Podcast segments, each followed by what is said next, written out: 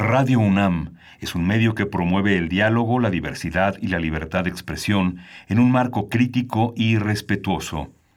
Los comentarios expresados a lo largo de su programación reflejan la opinión de quien los emite, mas no de la radiodifusora.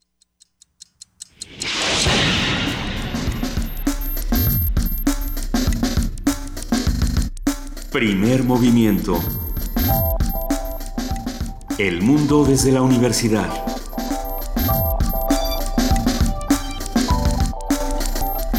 Buenos días, hoy es eh, jueves 19 de julio, 19 de julio. Son las 7.04 de la mañana y estamos ya en la cabina de Radio UNAM Primer Movimiento. Luis Iglesias, buenos días. Si pongo tantito menos atención a las indicaciones de Uriel, tantito menos, probablemente los que hacen comunidad con nosotros se enteren de, de qué tengo. A ver, ¿qué, qué de tener? ¿Sí soy yo el tengo? Sí. No, dice Arturo Uriel que no. Ah, gracias. Jefa de información, Juana Inés de esa, buenos días. ¿Cómo, ¿Cómo están? estás, Luisa Iglesias? Muy bien, aquí estamos todos. Y, y bueno, pues ¿por dónde podemos empezar? Pues es tu temporada favorita, Luisa Iglesias. La ¿Cuál de temporada todas? de multas. La temporada de qué bueno que pagamos impuestos, ¿verdad? Ay, estás, estás hablando justamente de, de Morena y de... Estoy hablando de Morena, del PRI. Está bueno el tema. Está- yo creo que está buenísimo ese tema y que se tiene que discutir y se tiene que discutir bien por qué el INE toma la decisión de que las multas son lo mejor que le puede pasar a, la- a los partidos para sancionarlos. No estoy nada de acuerdo, pero bueno, Por supuesto que no, porque además, pues a los a partidos todos, el dinero ¿eh? es a todos. Pues sí. Entonces sí hay, yo creo que hay que revisar, hay que revisar muchas cosas en nuestro, en nuestro proceso electoral, en la cantidad de dinero que se mueve. Por otro lado, si te dicen que si no eh, entra dinero sucio, de cualquier manera entra dinero sucio.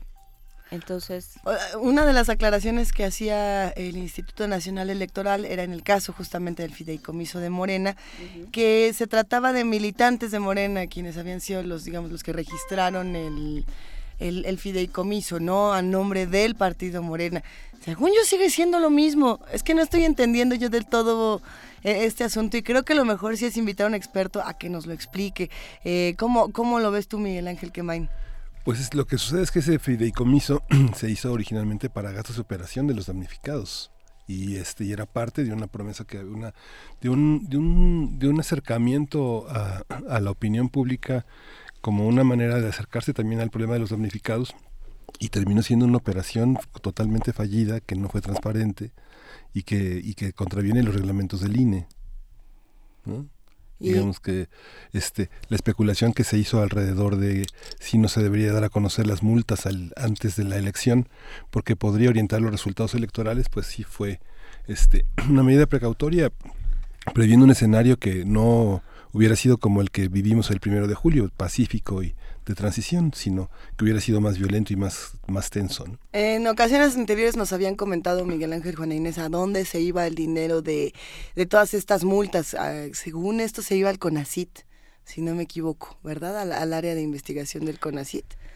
Pues, Yo digo que no importa dónde se va, no que no tendría que dónde ser se así. vaya, ¿no? Creo que sí es, es importante eh, pensar el dinero y la política de en muchos sentidos. También tiene que ver con sueldos, tiene que ver con remuneraciones, tiene que ver con privilegios. El dinero y la política son un tema, es un tema del que tenemos que hablar. Pero va para todos. Pero va pa' pa' todos. los salarios se subieron Hacienda no comunicó que los secretarios tuvieron un incremento de cerca de 60 mil pesos mensuales Así es. Por Pues, otro lado, este, también si, a un- si uno ha de seguir eh, los malabarismos del INE de esta semana, fue muy bonito, los consejeros electorales se hablaron muy bonito, el consejero Duarte y el consejero Baños, este, unas, unas perlas retóricas, todo para decir, pues tú tienes cara de popo, porque eso fue básicamente lo que se dijeron. Y se acusaron, por supuesto, uno de estar este, coludido con Morena, el otro de estar coludido con, eh, con pues tus amigos en el poder, que supongo que serán Todos los demás. Ajá. todos los demás. En el caso de Baños hemos hablado del asunto, pero en fin, vamos. Vamos para adelante. ¿Qué va a pasar el día de hoy en este programa, Miguel Ángel? Continuamos con nuestro curso de verano, dígalo cantando. Vamos a hablar de la ópera bufa y la zarzuela. Vamos a conversar con Carmen Ferrá, que es soprano, que es- ha estado a la cabeza de este curso. Y vamos a continuar hasta que mañana. Mañana concluye, así que este, vamos a tener un curso de lujo en el podcast. Y bueno, justamente empezamos este programa, Miguel Ángel Juan Inés, hablando de este fideicomiso y de esta multa. Eh, viene más a cuento aún porque justamente el día de hoy se cumplen 10 meses del sismo del 19 de septiembre y no podemos olvidarlo y sobre todo los que todavía no tienen casa, los que todavía no tienen dónde dormir, los que todavía no tienen dónde poner sus cosas, los que no tienen cosas, todas estas personas eh, pues siguen 10 meses después en la misma y nosotros trataremos de ver qué es lo que está pasando justamente con los damnificados. Vamos a hablar con Franci Gutiérrez, habitante del edificio 1C colapsado del multifamiliar Tlalpan e integrante de Damnificados Unidos de la Ciudad de México. Y vamos en la nota nacional a tener eh, el análisis de la figura del coordinador estatal que sustituye a los delegados del gobierno federal en los estados. Vamos a tener el comentario de Roberto Duque, él es académico de la Facultad de Derecho de la UNAM vamos a tener en nuestra nota internacional la redacción de la Constitución en Cuba con el comentario de Eduardo Bueno León, investigador del doctorado en estudios latinoamericanos de la UNAM y analista político de América Latina. ¿La poesía necesaria? Te toca.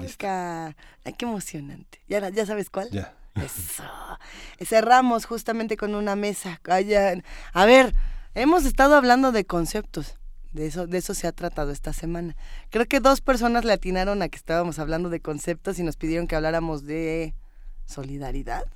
¿O nada más se preguntaron si le íbamos a...? Sí, de eso íbamos a hablar con Jacobo Dayan, pero hablamos de Estado de Derecho. ¿De qué, ¿De qué palabras estuvimos hablando el día de hoy? Fueron, digo, en esta semana. ¿Han sido hasta ahora Estado de Derecho, Bienestar? Dignidad. Dignidad. Y el día de hoy vamos a hablar justamente de progreso.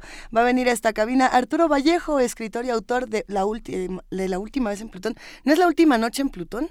Última vez en Plutón. Es un buen libro, recomendable para todos los públicos, una novela con temas de ciencia y con una trama buenísima. Le daremos la bienvenida a Arturo y hacemos la invitación a que todos se queden con nosotros de 7 a 10 de la mañana en el 96.1 de FM, en el 860 de AM y en www.radio.unam.mx. ¿Y ahora qué vamos a escuchar? vamos a escuchar de Osinza, este joven grupo eh, brasileño de bossa nova, Nossa Bossa.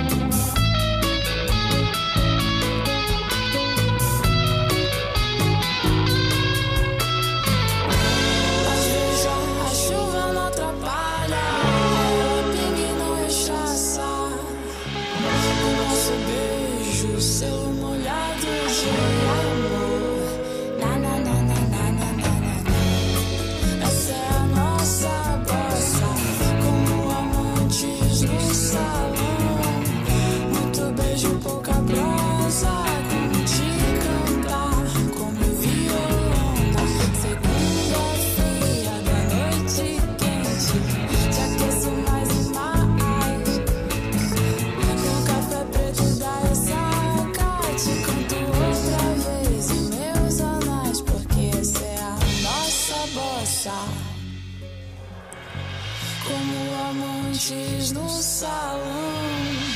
muito beijo, pouca prosa. Como te cantar com meu violão. Primer movimiento.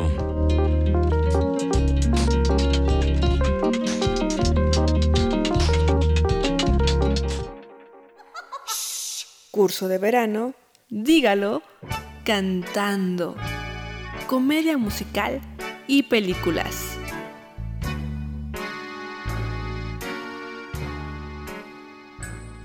A mediados del siglo XVIII, varios compositores intentaron cambiar las prácticas operísticas de la época para incluir formas distintas de las arias y fomentar la música coral e instrumental. La ópera bufa surgió en Nápoles, en Italia, y se caracteriza porque aborda un tema cómico en oposición a la ópera seria. La opereta, por su parte, es un género musical que nació y se desarrolló a lo largo del siglo XIX en París y posteriormente en Viena y Londres. También en España surgió un género derivado de la ópera y se denominó zarzuela. Es una obra dramática y musical que alterna escenas cantadas y habladas en español con el fin de hacer más comprensible el desarrollo del argumento.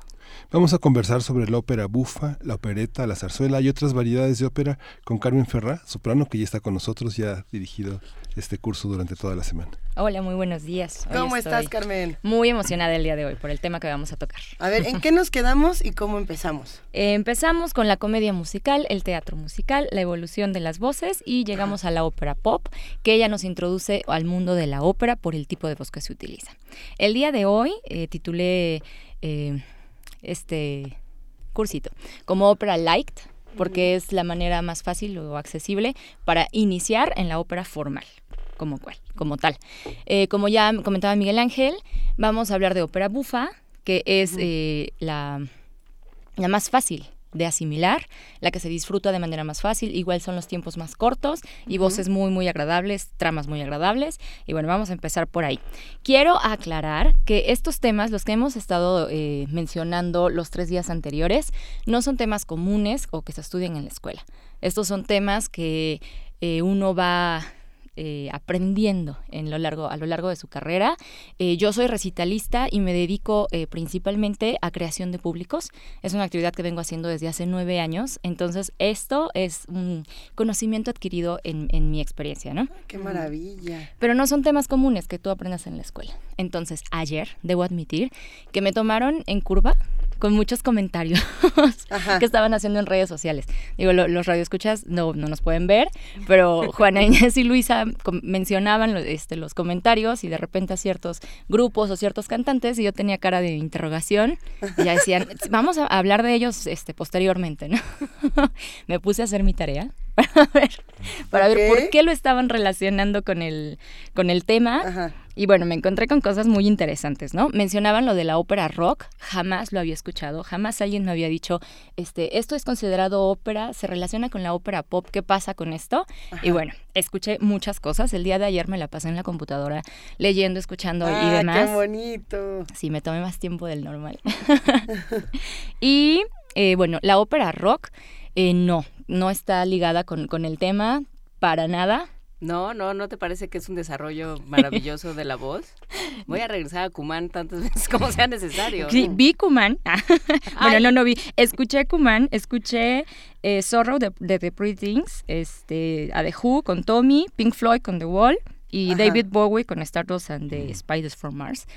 Ay, qué padre, qué, buen, qué bonita tarde te aventas. Sí, la verdad sí. Ajá. Y bueno, eh, se le considera ópera rock porque los compositores decidieron que ya no querían eh, contar una historia por cada canción, sino que juntaron en todas las canciones toda una historia.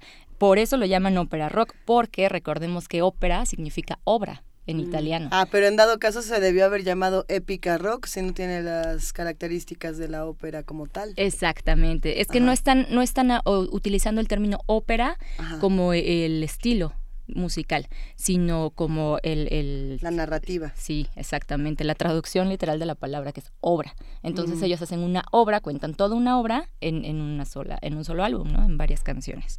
Este, también vi muchos comentarios en redes sociales, porque sí me quedé con muchos este, personajes que yo no conocía.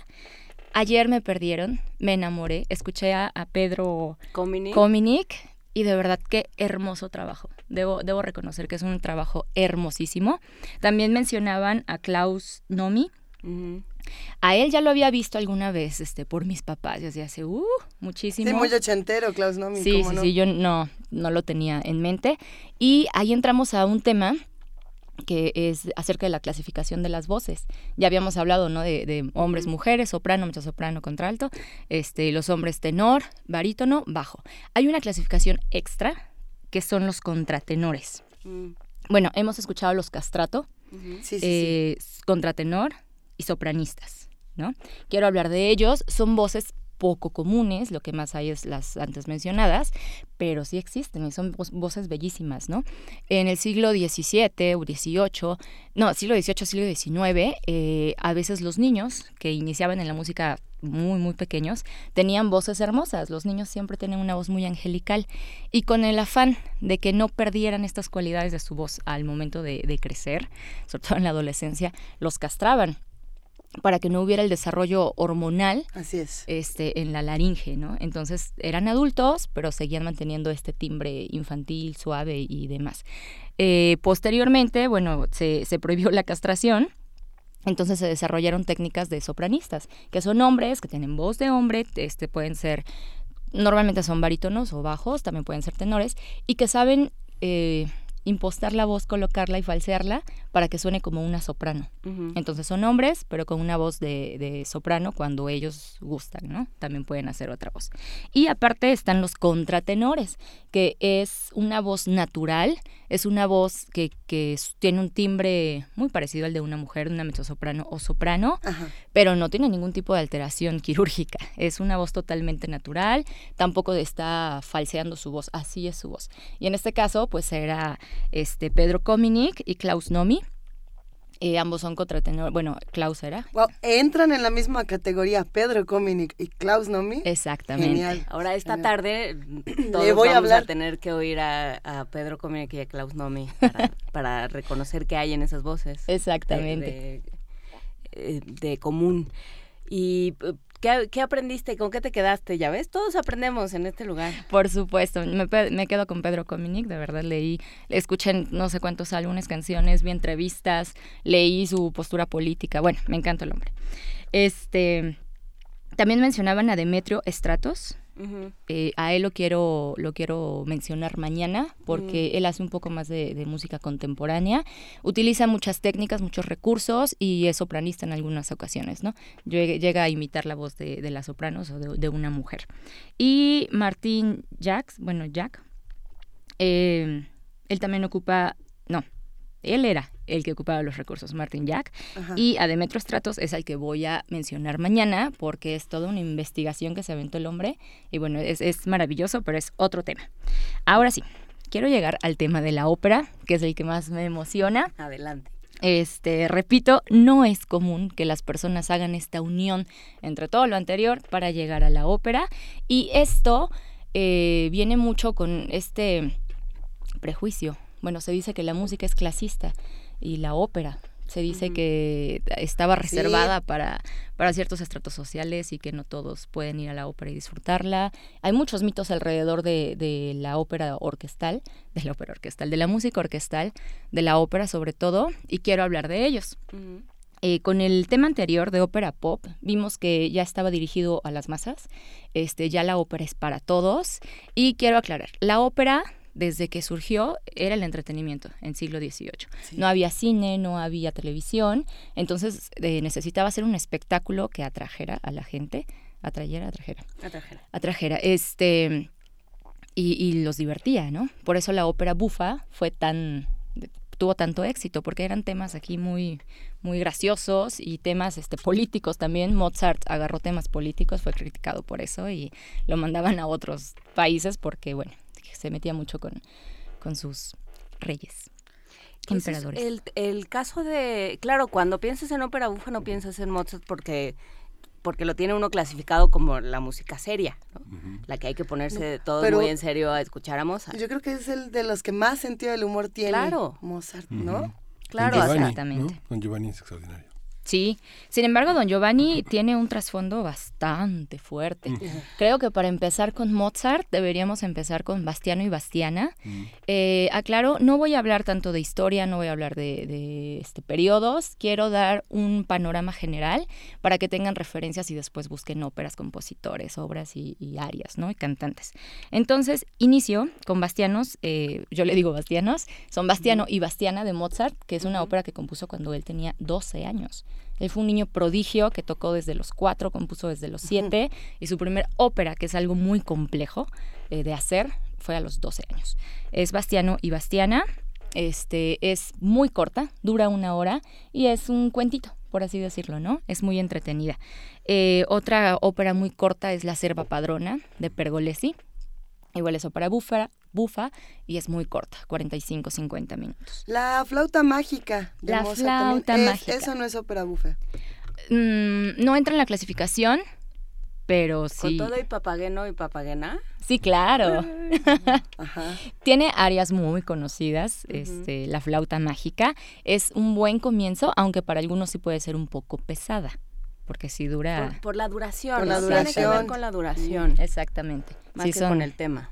Ajá, el tema es bastante interesante, pero la duración no es la adecuada para, para iniciar. ¿Habrá posibilidad de poner un ejemplo? Para, porque aquí ya todos queremos escuchar, ya están empezando a hacernos cara de que por favor, que las emociones, y ya nos escribieron que qué vamos a escuchar. Ok, el primer ejemplo se titula Largo al Factotum, es bastante conocido, y este es de la ópera El Barbero de Sevilla. Lo canta Thomas Hampson, después buscan a Thomas Hampson, que es un excelente cantante, y creo que la van a identificar bastante bien. Escuchen el tipo de voz, escuchen todo lo, lo que utiliza. Este sí ya es un cantante de ópera profesional en toda la extensión de la palabra.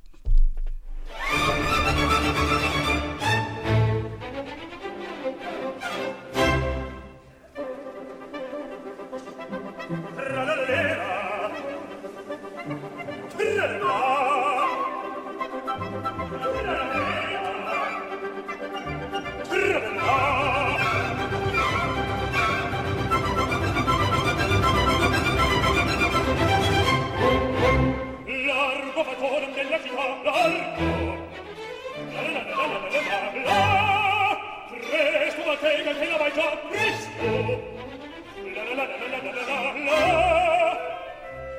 Oh, la la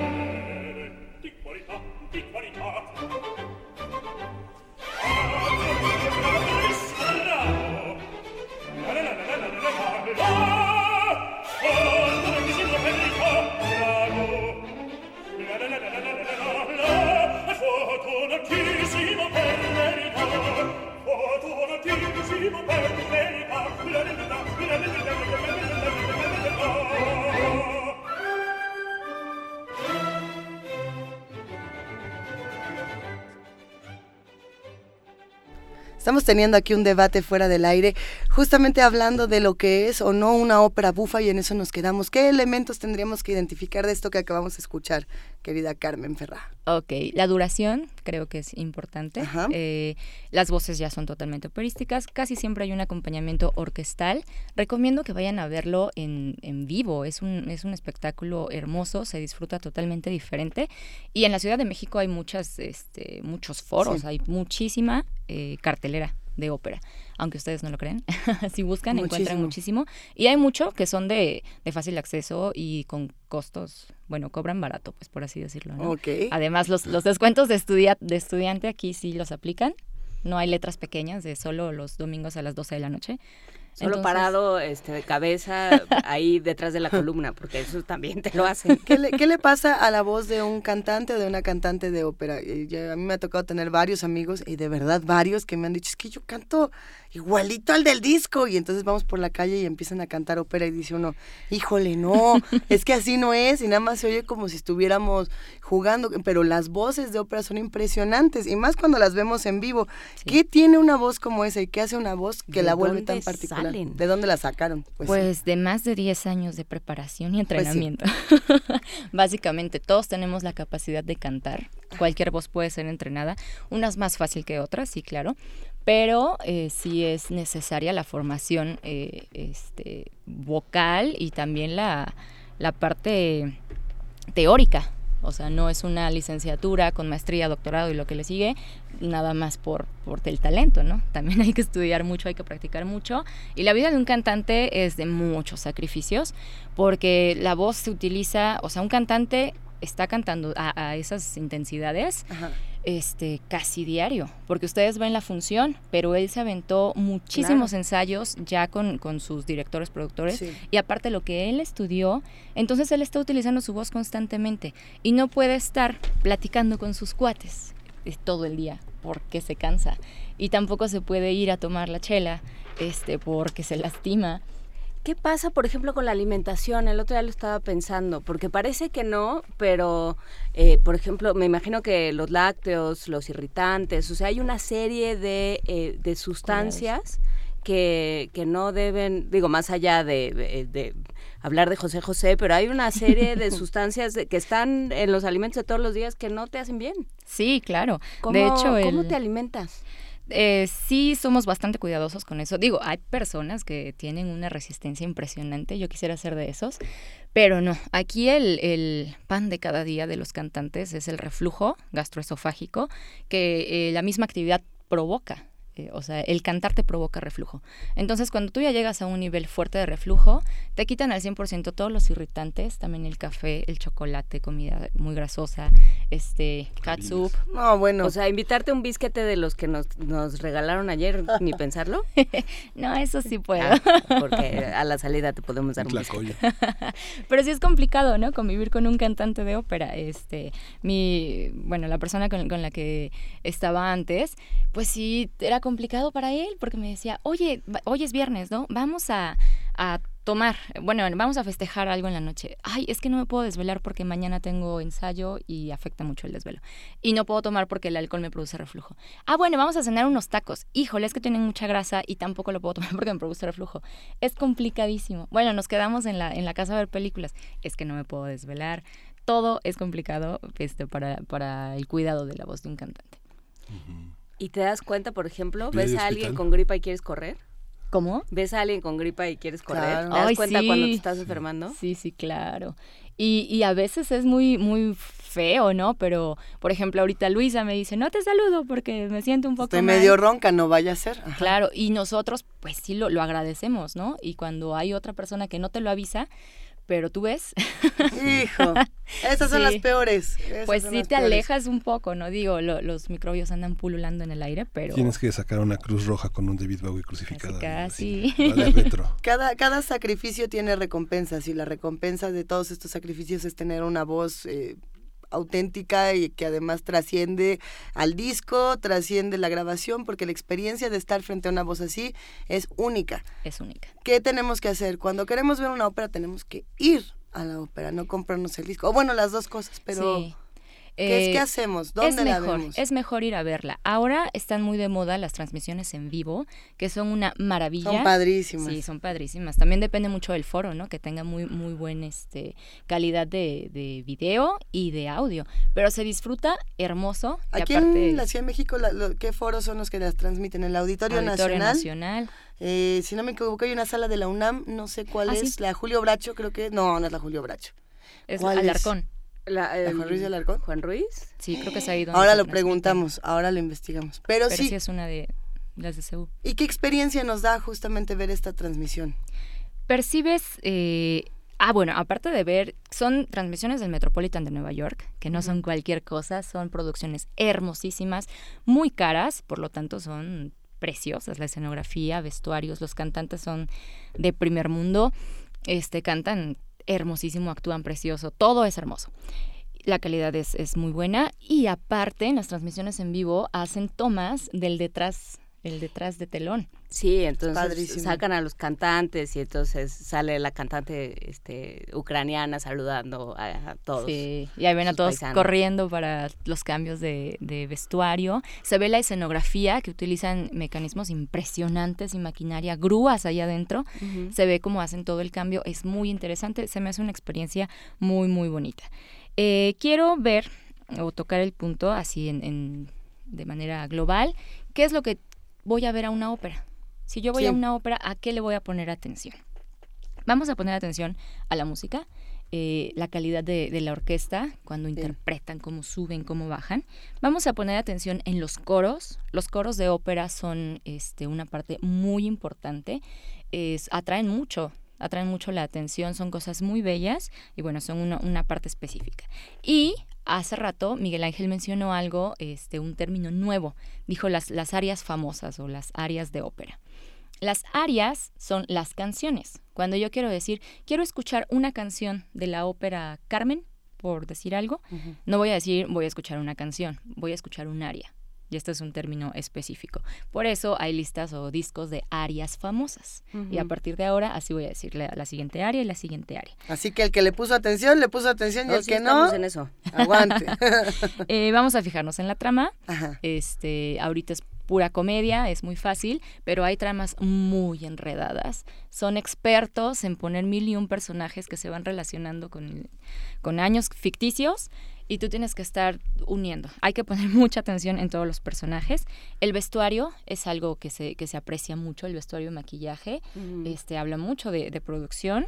Vamos a fijarnos en la danza. Hay óperas que utilizan mucha danza y hay coreografías hermosas. También eh, la escenografía. La escenografía últimamente se ha vuelto primordial. Es este todo un arte, la escenografía que se utiliza y bueno, maquillaje eh, en realidad. Y las voces, ¿no? De los cantantes que actúen, que canten, que bailen y la voz esté perfecta. Y hasta la, el diseño de producción, en el eh, justamente en estas transmisiones de la ópera del Met se ve mucho cómo diseña la producción, cómo le van dando la vuelta a, a una ópera que ya se ha oído mucho, que ya se conoce mucho y entonces, por ejemplo, tenían, creo que era la Traviata, que era toda la escenografía era un reloj enorme porque pues se le está acabando el tiempo. Y entonces todo era en blancos y el vestido de ella era rojo y todo está concebido así o llevan a Rigoletto a Las Vegas y o, por ejemplo la puesta en escena de los cuentos de Hoffman toda la concepción de producción de, en, en, el Metropolitan fue muy interesante porque sí es una cosa eh, entre eh, futurista, eh, steampunk, una cosa muy, eh, muy extraña para darle la vuelta a las producciones de siempre. Exactamente. Son nuevas propuestas porque el público lo está pidiendo. Eh, el público de la ópera no solo es gente, antes se decía, ¿no? Que era gente adulta y ya las nuevas generaciones no, no la veían. Eso está cambiando y el público lo está exigiendo. Entonces las producciones te tienen que ir actualizando, ¿no? Aunque siguen sacando la, este, los vestuarios de Turandot de Sefirelli, que es como todo lo de Sefirelli, como para darte un, un, coma diabético inmediatamente, pero son impresionantes. Las, digo, lo que, lo que Sefirelli definió como Turandot y el Imperio Oriental. Sí, Sí, sí, sí, sí, son impresionantes. Es un, un espectáculo que se tiene que ver en, en vivo para apreciarlo al 100%. y de verdad van a salir... porque también de pronto no es tan fácil verlo en vivo. Sí, sí, yo lo sé, pero en la manera de lo posible. Eh, intentarlo, ¿no? Sí, es, van a salir con un muy, muy buen sabor de boca. Vamos a escuchar el siguiente ejemplo, que es Zarzuela, lo mencionaron hace rato. Así como eh, surgió la ópera bufa, bufa y, hace, y en los cursos anteriores hablamos de comedia y el teatro y cómo ha ido evolucionando, la ópera también ha ido cambiando y ha, tenido ciertas eh, variantes, ¿no? En España surgió la zarzuela, muchos dicen que surgió después de la ópera, pero no es cierto todo surgió eh, casi al mismo tiempo, pero en diferentes lugares y adecuado a sus costumbres, ¿no? Entonces, la zarzuela es española. La siguiente, esto fue pensando en Juana Inés definitivamente. Ayer mencionó que quería zarzuela. Bueno, es que el público, yo no, no soy yo, lo pide mi ah. público. La siguiente es, es una... Ah, en la zarzuela, las arias, o sea, las canciones, se llaman romanzas. Aquí va otro término. Si voy a escuchar una canción de zarzuela, se llama romanza. ¿Las mujeres de Babilonia? ¿No es las mujeres de Babilonia? Ah. No. No, esta es bastante conocida. Se titula Al pensar en el dueño de mis amores, que es de la zarzuela eh, Las hijas del CBDO del compositor Ruperto Chapí. Es con la cantante Teresa Berganza, que amo con toda mi alma. Y bueno, escuchémosla. Sí.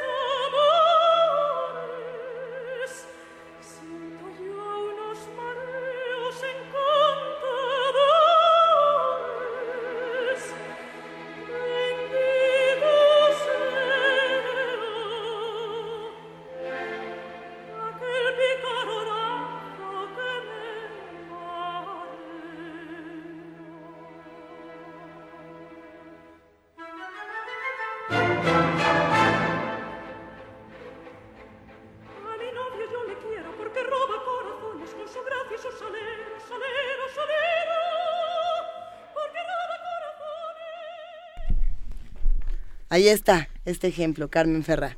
¿Qué, es, ¿Qué le vemos a este ejemplo? O más bien, ¿qué le escuchamos a este ejemplo? Ella es mezzosoprano, eh, se escucha el timbre, o sea, es mujer, pero es como oscurito, así sexy, ¿no? Lo que dicen, una voz sexy. Ajá. es mezzosoprano, eh, tiene una técnica buenísima, es, es muy buena, la expresión es bastante buena, y bueno, tiene el acento español, ¿no?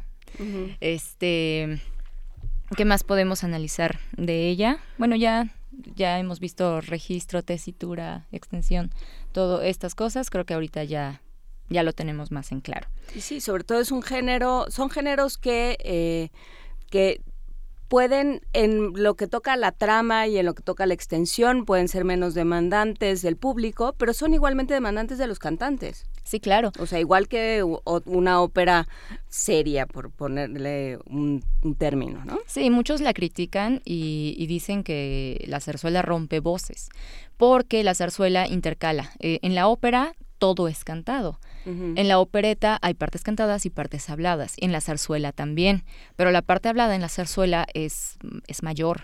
Entonces, estar eh, cambiando a voz cantada, voz hablada, voz cantada, voz hablada, sí lastima un poco. Es lo que les decía de, de que no puedes estarte brincando de, de estilos, estilos, estilos. De que puedes, puedes, pero no lo debes hacer tan, tan seguido, porque sí lastima. Es pero cansado no pasa también en la comedia musical?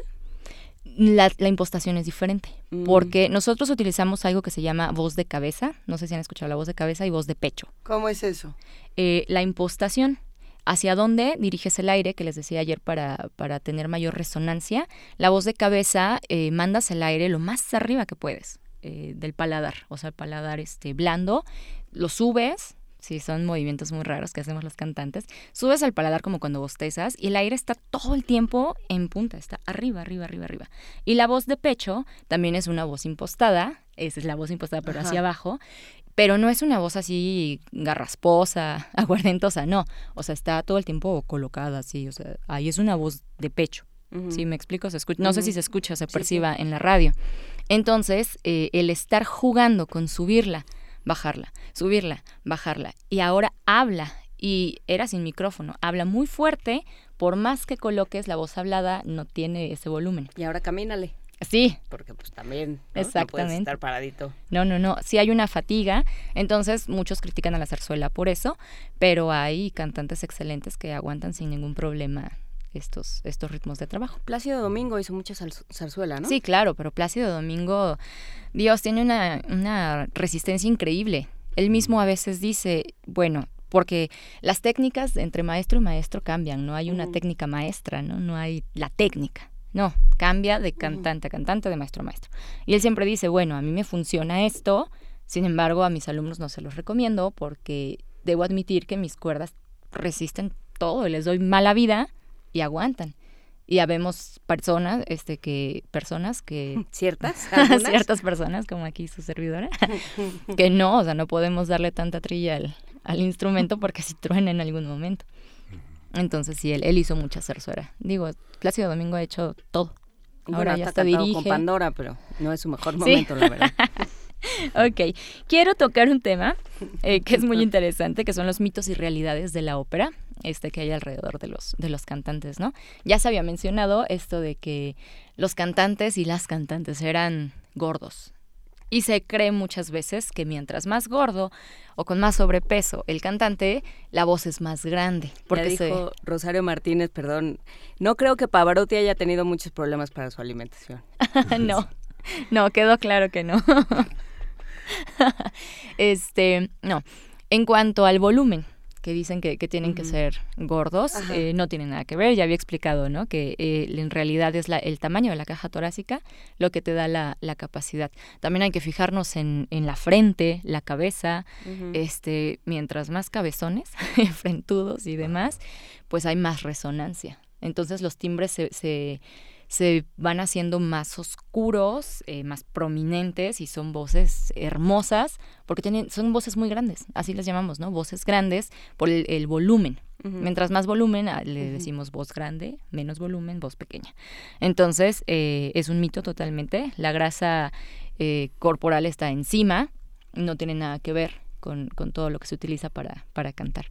Otro de los mitos es si se puede romper una, una copa de vidrio con la Como voz. Box Bunny nos ha engañado. Él rompía, Box Bunny. ¿Cómo? Me acuerdo mucho de la abertura de Barbero de Sevilla. La sí. tarde de hoy te toca. Hay un momento en el que, Maratón porque además sale con, eh, con los cuernitos de Valkyria y. Ah, El Sí, Box wagneriano. ubico, Ajá. ubico Ajá, la un imagen. momento wagneriano y rompe una copa.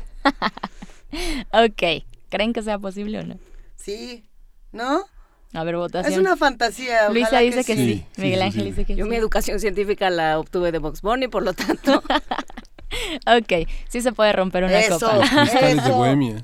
Exactamente. ¿no? Sí se puede romper, aunque no es nada fácil. Cuando nosotros emitimos un sonido, tenemos una frecuencia de sonido y esa frecuencia es la que nos da el tono. Eh, los que cantamos, bueno, cantan muy grave, es una frecuencia eh, pequeña, corta. Son poquitas oscilaciones en un sonido grave. Y en un sonido agudo es una frecuencia muy intensa. Son muchas, muchas, muchas notas. Entonces, una copa de vidrio, depende de la forma de la copa, el grosor de la copa, la calidad del vidrio. Este, no todos los vidrios se pueden. se Una de pueden- veladora, un vasito de veladora, no. No, no, definitivamente Ah, no. buenísimo. Una copa de cristal. Ok, ok. Cuando una, nosotros golpeamos con algo metal, este, una, una copa, con algo metálico, una copa, eh, escuchamos un sonidito ahí, ¿no? Sí. Ok, la copa tiene una frecuencia de sonido específica, es su frecuencia, y emite unas vibraciones este, de, so- de sonido, bueno, eh, vibraciones que son las que producen el sonido, ¿no? Entonces, para romper una copa de cristal, eh, por eso son sopranos todo el tiempo, porque emiten sonidos muy agudos, ese sonido tiene que imitar, pero así fielmente, la frecuencia de sonido de la copa tienes que practicar hasta que imites la frecuencia exacta, o sea, una réplica exacta de la frecuencia de sonido de la copa y con la fuerza, o sea, el volumen suficiente para que la vibración provocada, aparte de que la haga sonar, la vibración la reviente. La copa funciona como una cuerda, que es Mm, esta, como, digamos, como si fuera una cuerda cu- cuando se afina la guitarra, por ejemplo, el sonido, pum, vibra la cuerda sin que vi- la toques. ah, ¿no? ah, ok, en ese sentido y sí. se desestabiliza el cristal. Exacto, se desestabilizan sus moléculas y tronó. Y así es como se puede romper. Ah, está buenísimo. Todos lo vamos a intentar al rato en nuestras casas. ya, ¿ves? Box Bunny tiene razón en Bugs todo. Bunny siempre tiene razón. Vamos a escuchar el tercer ejemplo. Es una soprano. eh, ella es americana, se llama Kathleen Battle. Y el aria se titula Quel guardo il cavaliere. Esta es de la ópera Don Pasquale. Venga. También es muy divertida.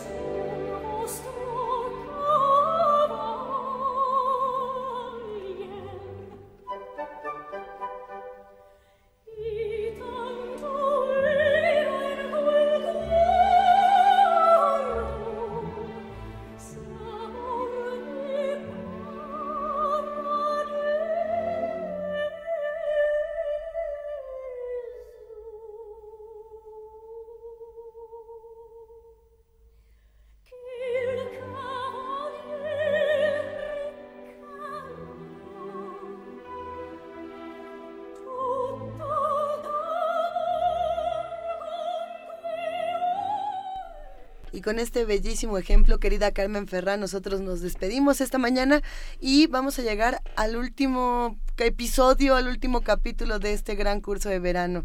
¿Qué nos toca mañana ver, escuchar? Lo titulé mañana para mañana, Ópera Nivel Avanzados. Ándele. En un curso eh, introductivo, claro. De sensibilización. Exactamente. Pues muchísimas gracias, qué maravilla. Y nos quedamos con preguntas, con ejemplos. Eh, los invitamos a que nos vuelvan a escribir arroba P Movimiento, diagonal primer movimiento UNAM, y a que nos comenten qué, qué más cosas quieren ver en estos cursos de verano.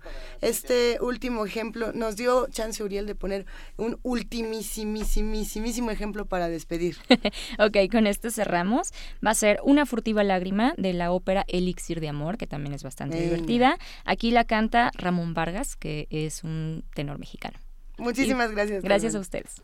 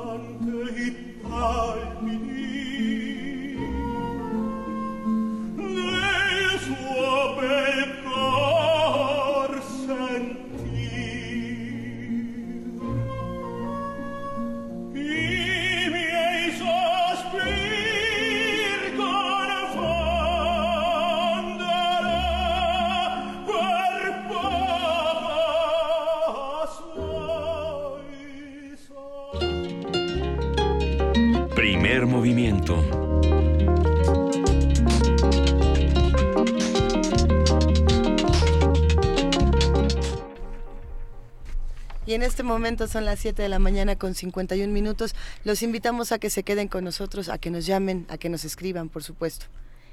Ya está en la línea con nosotros Franci Gutiérrez, ella es habitante del edificio 1C colapsado del multifamiliar Tlalpan, integrante de Damnificados Unidos de la Ciudad de México. ¿Cómo estás, Francia? Buenos días. Buenos días, muchas gracias por el espacio a 10 meses del sismo.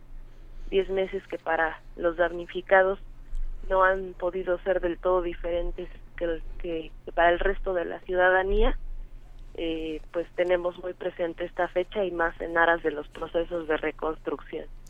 Justamente eh, eso es un tema, porque estos 10 meses caen en un proceso em, de pues de transición de gobiernos de la Ciudad de México y de otras partes del país también, porque la Ciudad de México no es la única afectada. Y lo que está sucediendo es que de pronto no sabemos muy bien quién está a cargo ni qué, ni qué pasa. ¿Qué, ¿Qué están viendo ustedes con el gobierno saliente y con el entrante? ¿Cómo se ven las perspectivas, Francia? Lo que estamos eh, intentando como damnificados unidos de la Ciudad de México es que se mantengan los acuerdos institucionales y que la ruta ya quede fija para para nosotros y para todos los damnificados que hayan tenido alguna afectación. Ya hemos logrado ubicar claramente las etapas, los documentos necesarios, eh, pues en 10 meses acumulamos requisitos, este, dictámenes, proyectos ejecutivos. Hemos podido como, como ciudadanos de a pie desarrollar cierta expertise en un tema que no esperábamos, ¿no? Este, hoy sabemos lo que significan estudios eh, de mecánica de suelos, de geofísica y, todo esto pues eh, a veces ha sido para bien y a veces ha sido para mal. Eh, hemos logrado para Damnificados Unidos identificar 19 predios con los que se va a iniciar ya el proceso de reconstrucción en próximos días. En el caso del multifamiliar Tlalpan, nueve edificios de, de los diez van a pasar por un proceso de reforzamiento, recordando que es una construcción de 1957, ya con 60 años, el desgaste de los materiales exige un reforzamiento y pues naturalmente nuestro edificio colapsado también pasará por un proceso de renovación. Ya eh, terminamos la parte de los estudios para empezar a, remover la cimentación de lo que antes era nuestro edificio y, empezar con el INVI, eh, con el INVI pero a fondo perdido. Esto es fruto de, la organización y de y de, y de, y de varias eh, batallas que hemos hemos tenido que pasar a veces de día y a veces de madrugada. Y, y este edificio va a fondo perdido para 40 familias. Eh, también el resto de los reforzamientos serán directamente con la creación del fideicomiso a través de la Comisión para la Reconstrucción, asimismo para otros siete edificios de Girasoles 3, que esto es en la zona de Copa, uno en Insurgentes Norte 476, otro en Bosque Residencial del Sur, eh, ahí muy cerca de la Glorieta de Vaqueritos, y para la siguiente etapa, que ubicamos otros 18 edificios, se están integrando eh, los proyectos ejecutivos, que esto es eh, los estudios técnicos, el diseño eh, de, reforzamiento de reconstrucción en su caso, y esto también es una selección de proyectos que eh, pasan para aplicación de recursos y posteriormente el proyecto dirá pues que se acceda al fideicomiso y esta ruta ya queda fija para los demás damnificados que no han podido organizarse, que sabemos que a estos 10 meses hay quienes todavía no cuentan con dictamen ni siquiera. La otra eh, vertiente que está todavía por desarrollarse es la de la zona de Tláhuac, Iztapalapa y Xochimilco, que están pendientes de la elaboración de los estudios geofísicos, estas fallas que se que se acentuaron, no, no nacieron con el sismo, sino que se acentuaron por, por el sismo y que tienen que ver también con el agotamiento de, del agua en el manto freático. Eh, hay zonas que van a tener que derivar en, en reubicación y otras que sí se van a poder reconstruir en esta en esta delegación. ¿Qué, eh, digamos, dentro de dentro del horror y dentro de la, tragedia que implicó quedarse sin casa en unos minutos, que eso fue lo que pasó con, con el sismo, eh, ustedes han podido y has, eh, tú has hecho alusión, Francia, a la organización y a lo que han logrado como un conjunto de damnificados, como una... una comunidad que, que, ha, que, que ha estado pidiendo que se le reconozca que se le pide, que se le se le haga caso. Eh, ¿Qué le dirías a aquellas poblaciones? O sea, ¿cómo han entrado ustedes en contacto con, con otros damnificados? Incluso hemos tenido contacto con damnificados de Chiapas, de Oaxaca, de Puebla, de Morelos. Eh, hemos realizado encuentros nacionales de damnificados en los cuales emergió eh, un frente de, de damnificados nacional en el que naturalmente pues las las agendas son diferentes porque los fondos vienen de diferentes bolsas. En, el, en los estados pues les, les debería de dar garantía al Fonden y hemos visto pues que no ha sido suficiente o que son demasiadas las irregularidades, eh, ahí todavía hay que solventar mucho, que no se respetan los procesos de construcción de acuerdo a, a la cultura, a los a los instrumentos o a los este pues a los elementos del entorno, sino que se les quieren insertar modelos ajenos a su a su código de vivienda y que tampoco han sido rehabilitadas en el caso de Chiapas. Muchas de las escuelas que han sido afectadas acá en la Ciudad de México pues el contraste es diferente no sabemos que de este fondo eh, para la reconstrucción que se aprobó en diciembre del año pasado de, de más de 8.500 millones de pesos pues eh, aludían las, las autoridades involucradas que, que nunca se etiquetó algo para vivienda en el fondo que, que por sí mismo se había creado para la recuperación de viviendas, pues resulta que, que no había ninguno eh, que así lo estableciera, como si lo había para calles, para escuelas, incluso para reclusorios. Entonces, pues sí, nos, nos tocó ser una muestra de la población al azar, en la que nos involucráramos en un tema a fondo, ¿no? Literalmente, por porque pues la pérdida de tu patrimonio significa no solo el derecho a la vivienda, sino se, se cruzan varios derechos por ahí, no, no tienes identidad, eh, no tienes eh, la seguridad social, ¿no? Porque pues ahí eh, encuentras en los campamentos eh, muchas condiciones de vida que pues no, no sabías que existían viviendo en la calle para las personas que así lo han tenido que hacer, eh, la salud, ¿no?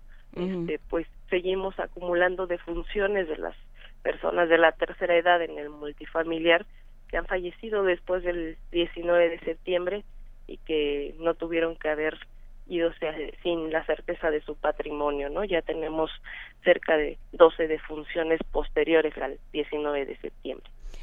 Pues seguiremos platicando con ustedes, Francia Gutiérrez, eh, dentro de todo y por supuesto en este momento en el que hay que cambios de gobierno, eh, pues nos da nos da gusto que vayan avanzando las cosas y seguiremos en contacto cualquier cosa.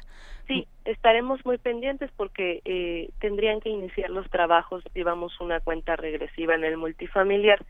Estos se cumplen el domingo y vamos a tener una asamblea para como la tenemos semanalmente, para presentar a las empresas que van a estar interviniendo en el reforzamiento y en la reconstrucción, así como un órgano que va a dar acompañamiento desde las instituciones de gobierno y esto también tendría que ser eh, un reflejo de lo que se transfiera al nuevo gobierno. Perfecto, pues eh, estaremos al pendiente. Muchas gracias, Francia, Gutiérrez, Francia Gutiérrez de Damnificados Unidos de la Ciudad de México. Vamos a la segunda hora de primer movimiento, Miguel. Primer movimiento. Hacemos comunidad.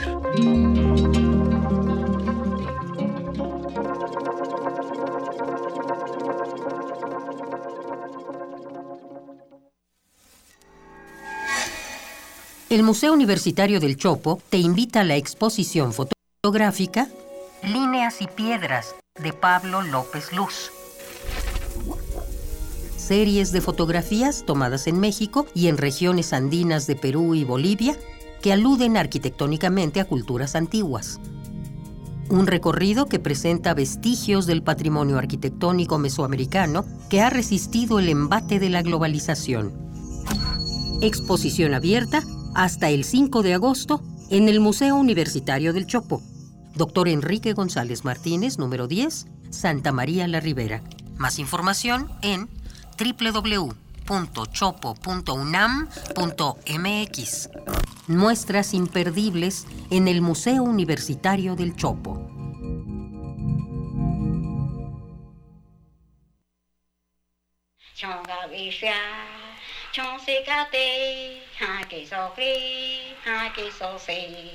Ah, si quieres saber qué es este sonido, no olvides escuchar este domingo a las 2.30 de la tarde Gabinete de Curiosidades. Colecciona junto con nosotras sonidos y visita nuestro micrositio web en www.radio.unam.mx. Quédate en el 96.1 de FM, Radio UNAM. Experiencia sonora. México necesita un cambio, pero un cambio que vaya de frente. Imagina un país donde todos los mexicanos podamos nacer, crecer y envejecer sin hambre, sin frío y sin miedo. Un México donde no haya un solo mexicano con las manos vacías, donde los jóvenes tengan alas para volar y los niños siempre tengan motivos para sonreír. Imagina un México donde hombres y mujeres puedan ser lo que quieran ser, sin límites ni obstáculos. Imagina un México en paz. PAN Dejar huella en cada aula de la UNAM es un deber de un verdadero Puma. Deja tu huella y apoya Fundación UNAM a de cara a miles de universitarios. Súmate 5340-0904 o en www.funam.mx. Contigo hacemos posible lo imposible. ¿Quiénes hacen la ciencia? ¿Cómo se suma la ciencia a las soluciones de los problemas iberoamericanos? Científicos, investigadores y académicos de Iberoamérica hablan de los avances en ciencia, tecnología e innovación que inciden en nuestra vida. La ciencia que somos. Iberoamérica al aire. Viernes a las 10 y media de la mañana. 96.1 de FM. Retransmisión, domingos a las 9.30 de la mañana por el 860 de AM. Radio UNAM. Experiencia sonora. Búscanos en redes sociales, en Facebook como Primer Movimiento UNAM y en Twitter como P Movimiento o escríbenos un correo a primermovimientounam@gmail.com. Hagamos comunidad.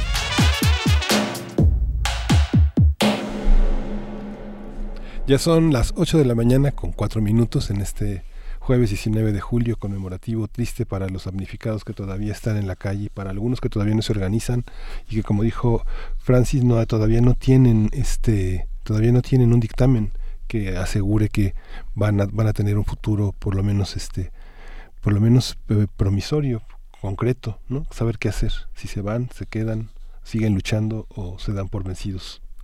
Y bueno, pues sí, sí, sirve este momento para saludar y abrazar a los que están haciendo comunidad con nosotros, que por supuesto les parece fundamental el tema de, de la reconstrucción, de la exigencia y de la organización ciudadana.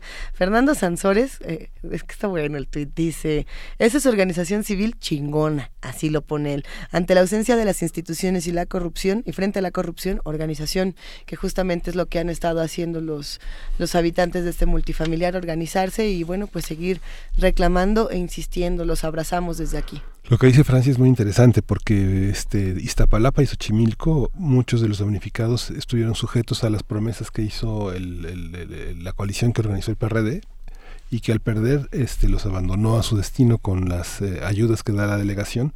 No han sido abandonados por la delegación, pero muchos sí se quedaron con una expectativa rota sin embargo, en Tlalpan, pues la organización de, la sociedad de los vecinos, pues sí ha sido impecable, ha sido un ejemplo para los demás estados de la República.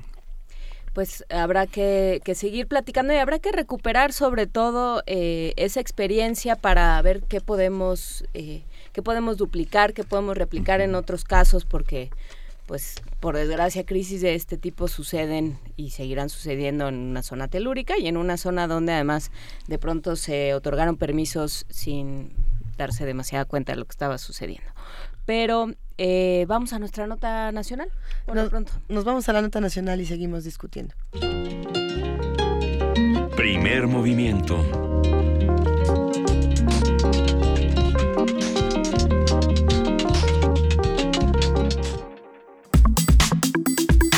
Nota Nacional.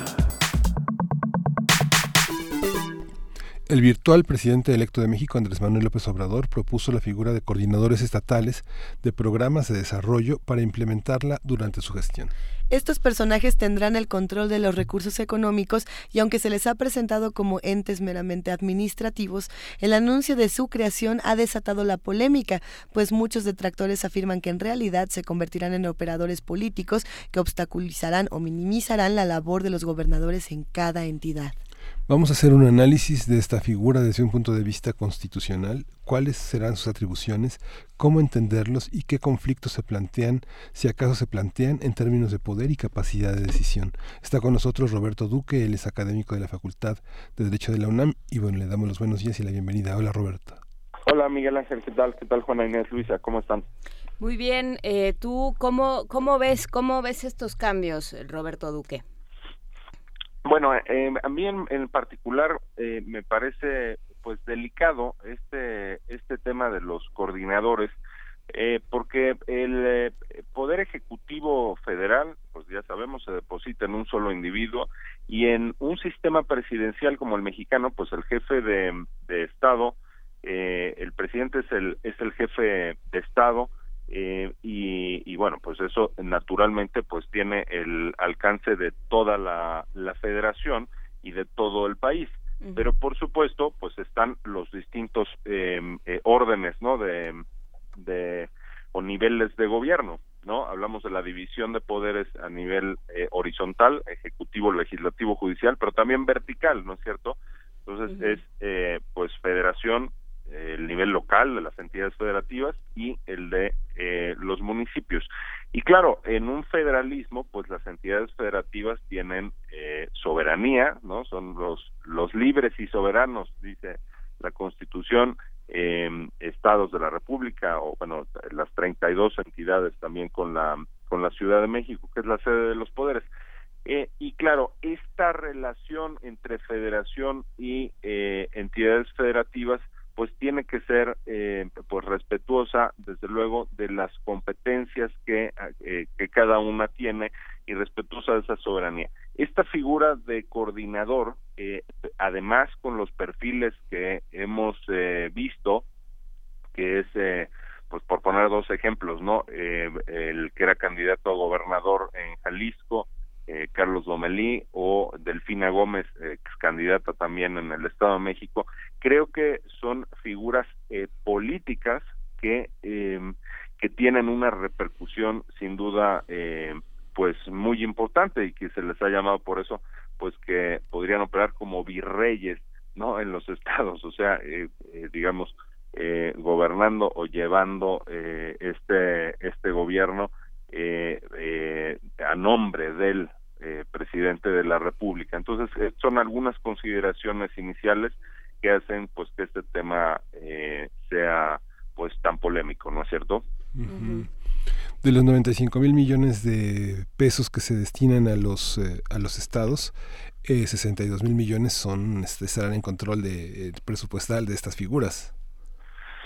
Sí, claro, eh, y, esta es pues una de, esas razones. Ahora, antes sí teníamos, eh, o antes digamos existía, o hasta el momento, pues una eh, figura pues de delegados de las eh, entidades federativas y se tiene eh, pues por dependencias hay distintos eh, delegados, pero de alguna manera esta dispersión temática eh, pues tampoco los vuelve y las y el, solo término de delegados pues eh, tampoco es que los vuelva figuras eh, eh, políticas tan eh, eh, eh, relevantes, insisto, desde el punto de vista eh, político. En cambio, concentrarlo todo en estos eh, eh, coordinadores me parece que sí puede tener pues este este impacto de digamos contender con el poder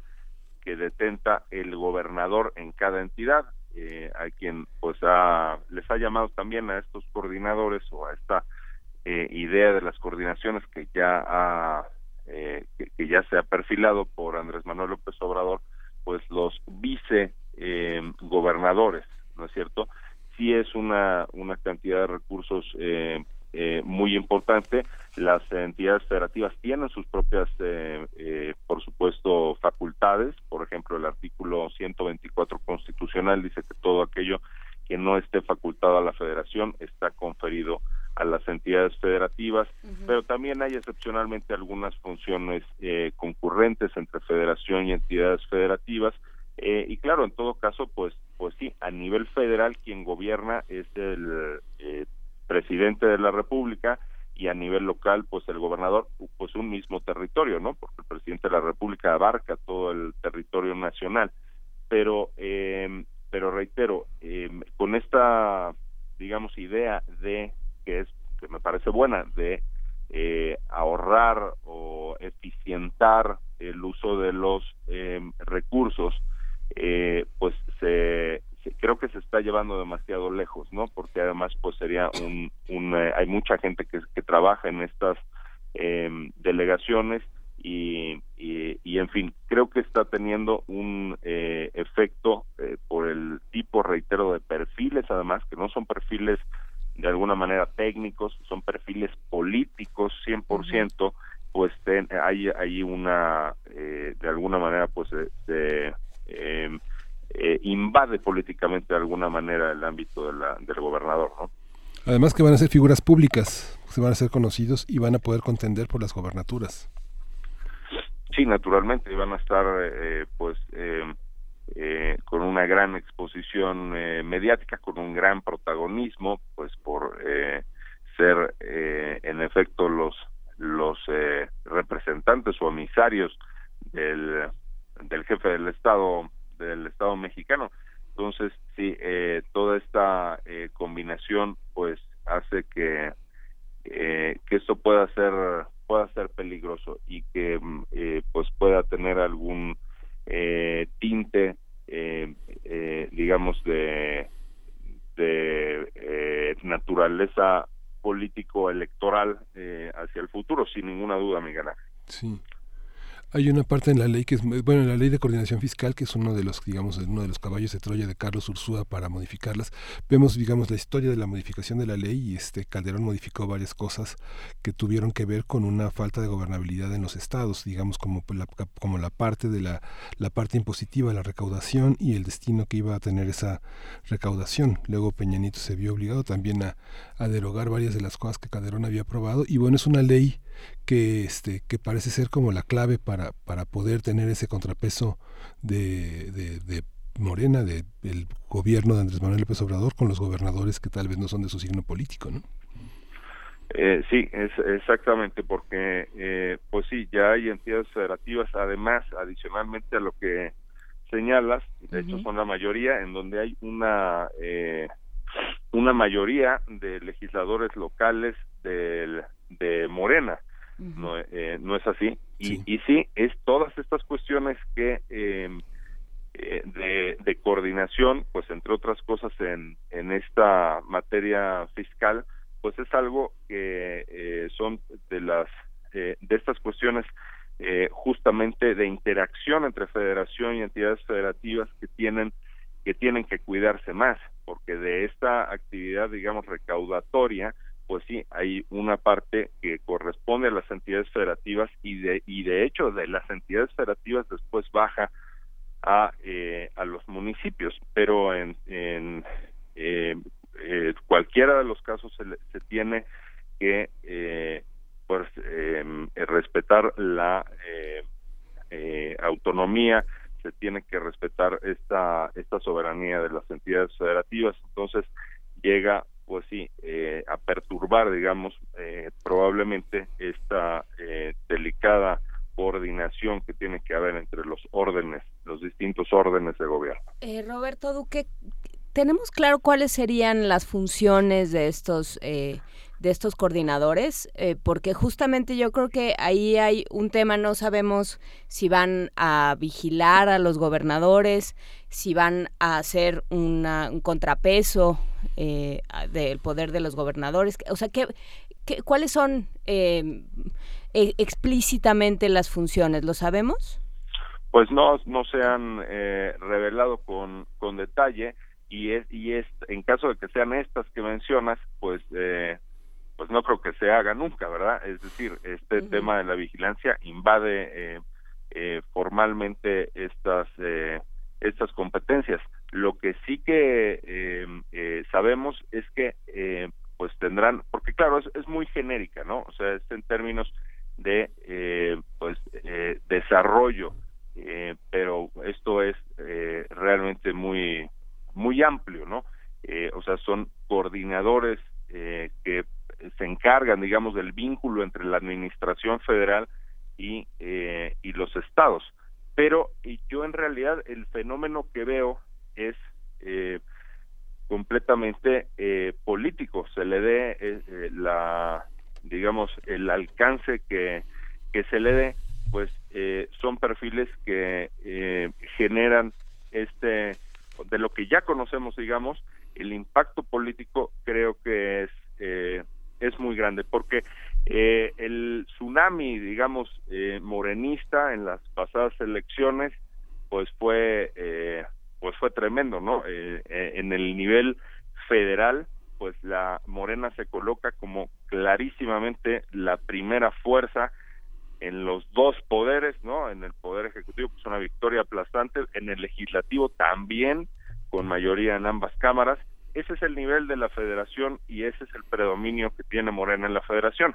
Uh -huh. Pero claro, no hubo elecciones en todas las en todas las gubernaturas eh, y por eso es que lo, goberna, en, en ese plano de los gobernadores pues sigue siendo porque insisto no hubo elecciones ahora pues sigue siendo minoría morena y da la sensación de que esta eh, o a muchos nos da la sensación pues de que es una respuesta a esa eh, minoría en la que se encuentra en este preciso plano que es el de las gubernaturas eh, locales y que podrían generar alguna suerte de contrapeso pues a este eh, gran predominio que tiene hoy, eh, hoy por hoy Morena tras los resultados electorales en el nivel federal. Uno de los ejemplos que, que podemos ver, en el que podríamos ver como anticipación del futuro es este conflicto que tuvo Corral en Chihuahua con la federación. Digo, yo creo que, no sé, hay que estudiar derecho fiscal para entender la ley de coordinación fiscal.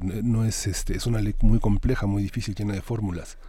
Uh -huh. Pero, pues quienes están al frente de las coordinaciones, pues son los enemigos políticos de los gobernadores en turno, ¿no? Digamos que, no sé, el caso, por ejemplo, de Idira Vizcaíno en Colima, bueno, ella este, eh, fue, ganó la Diputación Federal, pero bueno, se candidateó para eh, una de las que se pensaba para la gobernatura, pues fue secretaria de Desarrollo Social, Delfina Gómez en el Estado de México, Lorena Cuellar, ella está este, en Tlaxcala, ella se, fue compitió dos veces para la gobernatura. Hay varios, Ángel Navarro en Nayarit, Cristina Cruz, que bueno, Claudia Sheinbaum la, este, era que era la contendiente en Morena con este Claudia Sheinbaum, ¿no? Ella va a ser la coordinadora de la ciudad. Eh, digamos, es puramente político, ¿no? Sí, claro, claro, son eh, perfiles pues de, de eh, gran relevancia política, ex candidatos a la gobernatura, como algunos de los que acabas de mencionar, nada menos, o sea, con gran proyección y nivel de, de conocimiento y eso es lo que lo que parecía que se que se buscó que sean este tipo de figuras políticas que puedan en su caso pues eh, significarle alguna suerte de eh, peso al gobernador de la respectiva entidad por ser pues los emisarios pues concentrando en efecto estas funciones pues de de coordinación eh, en pues en, en esa persona en particular y por eso es que como decíamos pues hay quien eh, los ha llamado pues virreyes no que gobiernan por allá territorios a nombre a nombre del rey se eh, decía en la monarquía pues aquí es a nombre de pues de quien eh, será del virtual eh, presidente electo con una victoria muy contundente bueno pues ahí estarán sus sus emisarios. López Obrador tiene una enorme legitimidad de, origen, ¿no es cierto? Tras los resultados electorales, llega en ese sentido con pues muchísima eh, fuerza y, bueno, pues eh, los enviados, pues vaya que también tendrán eh, un peso que deriva de esa de esa fuerza y de esa enorme votación que tuvo López Obrador. Pero también hay estados que eligieron, es, es muy complicado dado cómo, eh, cómo han sucedido las cosas. Pienso en el Estado de México y pensar que decir que tiene una gran legitimidad Alfredo del Mazo es difícil pensando, ¿no? Pero, pero no, no, hablo, hablo, de López Obrador. No, no, no, no, yo sé, no, no, no, yo iba hacia otro, me iba encaminando hacia otro desfiladero. Lo que pensaba era, hay, hay eh, em, estados como Guanajuato, por ejemplo, que ha elegido durante mucho tiempo ser gobernado por el PAN y por un gobierno panista, con todos los problemas y, y, y asegúnes que uno pueda pensar, pero eso es la decisión de los electores de Guanajuato por muchas razones, ¿no? Eh, y entonces, ¿cómo entra un, en qué, en, en calidad de qué y atendiendo a qué entra un, un personaje que no entendemos bien qué hace, que viene de otro partido y que tiene otra, o sea, creo que ahí hay un problema sí constitucional eh, de, de, eh, para dónde, dónde reside realmente el poder ejecutivo en un estado. Exactamente. Y el tema es eh, aquí que em, eh, a ver, hay entidades federativas en donde, en efecto, pues votaron, como el caso de, del Estado de México, apenas el año pasado, pues sí votaron. Eh, esa fue una elección discutida, por eso no, mm, eh, no tiene, como bien dices, la legitimidad de origen, que es la que deriva de las urnas, ¿no? De un, digamos, de una elección, pues, que, que no fue discutida, en su caso de una victoria electoral importante, eh, sino el gobernador no está en ese caso. López Obrador sí está en ese caso. Pero claro, eh, hoy por hoy, pues esas mismas personas que eligieron el año pasado a un gobernador, o el estado de Hidalgo, por ejemplo, el estado de Hidalgo que pues eh, ha sido, eh, digamos, un bastión de hegemonía priista, como en el Estado de México, resulta que en el Congreso local, eh, imagínate, de 18 distritos, 17 los ganó eh, Morena fue pues prácticamente carro completo del partido opositor al gobernador, pero la misma gente que probablemente en años pasados votó por el gobernador de esas eh, entidades, ahora eh, votó por por el presidente de la República que va a tener ahí a su emisario. Entonces, eh, todo esto es lo que genera que esta pues que esta figura sea tan polémica que no tenga pues digamos, los alcances o la justificación, en opinión de muchos, de tipo eh, técnico y de tipo puramente de coordinación en todas estas materias, ¿no?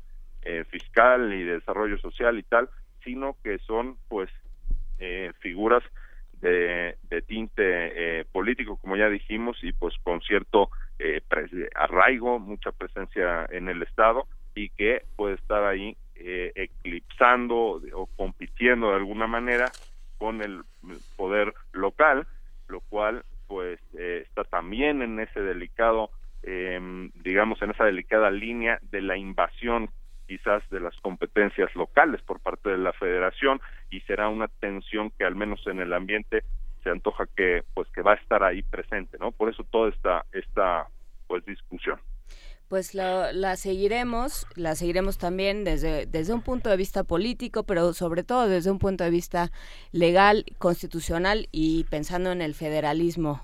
Y en ese federalismo que queremos construir, no en el que tenemos, porque evidentemente el que tenemos está minado por años y años de presidencialismo eh, autoritario y vertical y de, eh, de, unas prácticas nefastas del PRI con las que queremos acabar. Entonces, pues sí, hay que ir pensando cuál es, eh, cuál es el, el, federalismo que queremos, eh, Roberto Duque, y si nos lo permites, lo platicaremos contigo. Sí, sin ninguna duda, y, y, claro, en términos, en términos jurídicos, habrá mucho que que decir cuando eh, se, eh, digamos, eh, conviertan en realidad estas estas cuestiones y, y, claro, yo soy materia dispuesta. Eh, muchos saludos, eh, Miguel Ángel, Luisa, Juana Inés. Muchísimas gracias, Roberto Duque. Que tengas muy buen día y muy buen final de vacaciones. ¿Ya acabaste gracias, con sí. tu lista de pendientes? ya casi, ya casi, que mañana la acabo. Lo, todos los universitarios están en la angustia. Ya van Muchas a regresar gracias. a clases, muchachos. Hasta Ya me- luego, Roberto Duque, que estés muy bien. Igual, bye. Vamos a ir con música, vamos a escuchar a, a- a Manuel Cordeiro, que en los últimos 20 años ha hecho una sinfonía amazónica, una, una, una orquesta muy importante, más de mil discos, es uno de los grandes productores e investigadores de la música popular en Brasil, desde la lambada hasta el bossa nova, la cumbia, y ahora lo vamos a escuchar con esto.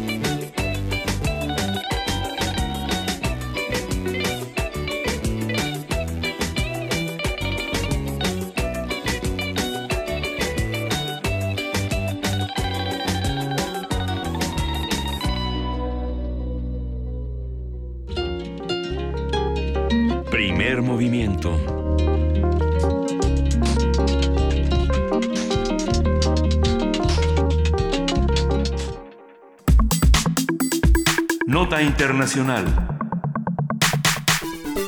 El pasado fin de semana, medios oficiales en Cuba dieron a conocer el anteproyecto de reforma constitucional que reconoce el papel del mercado y la propiedad privada. Sin embargo, el documento reafirma que el sistema económico mantiene como principios esenciales la propiedad socialista de todo el pueblo cubano sobre los medios fundamentales de producción. El anteproyecto se compone de 224 artículos que también proponen la creación del cargo de primer ministro y además incorpora, y esto es una cita, la no discriminación por identidad de género, origen étnico o discapacidad. El documento será discutido entre el sábado y el lunes próximos en la Asamblea Nacional del Poder Popular. Se espera que la primera versión de la Constitución cubana sea publicada en algunas semanas y posteriormente los ciudadanos acudirán a las urnas para refrendarla. Vamos a platicar sobre esta propuesta, qué dice, quién estaría a cargo, cómo se inserta en el contexto de la Cuba posterior a la muerte de Fidel Castro. Y para ello le agradecemos mucho a Eduardo Bueno León, investigador del doctorado en estudios latinoamericanos de la UNAM, analista político de América Latina, que haya aceptado platicar con nosotros una vez más sobre este tema. ¿Cómo estás, Eduardo Bueno? Buenos días. Muy buenos días, a la orden. ¿Cómo vemos esta, esta noticia de la nueva constitución en Cuba? ¿Cómo la lees tú? Mira, en primer lugar, que ya se hizo público algo que se venía trabajando y que había sido anunciado incluso por Raúl Castro, ¿no? Hace unas semanas, pero es un proyecto que se viene trabajando ya desde hace unos 3, 4 años, eh, a efectos de actualizar el, el, modelo jurídico cubano. Y esto coincidía con el, el anuncio de Raúl de, pues, de, de, confirmarse que no se iba a presentar a una nueva reelección en el cargo de jefe de Estado, ¿no? Eh, y además coincidiendo pues con... Eh, perdón, eh, perdón, está sonando la alerta sísmica, vamos a salir del edificio, regresaremos en un momento más. Perdón, Eduardo Bueno León. Ya, ya, sí, sí, lo hacemos, sí, ok.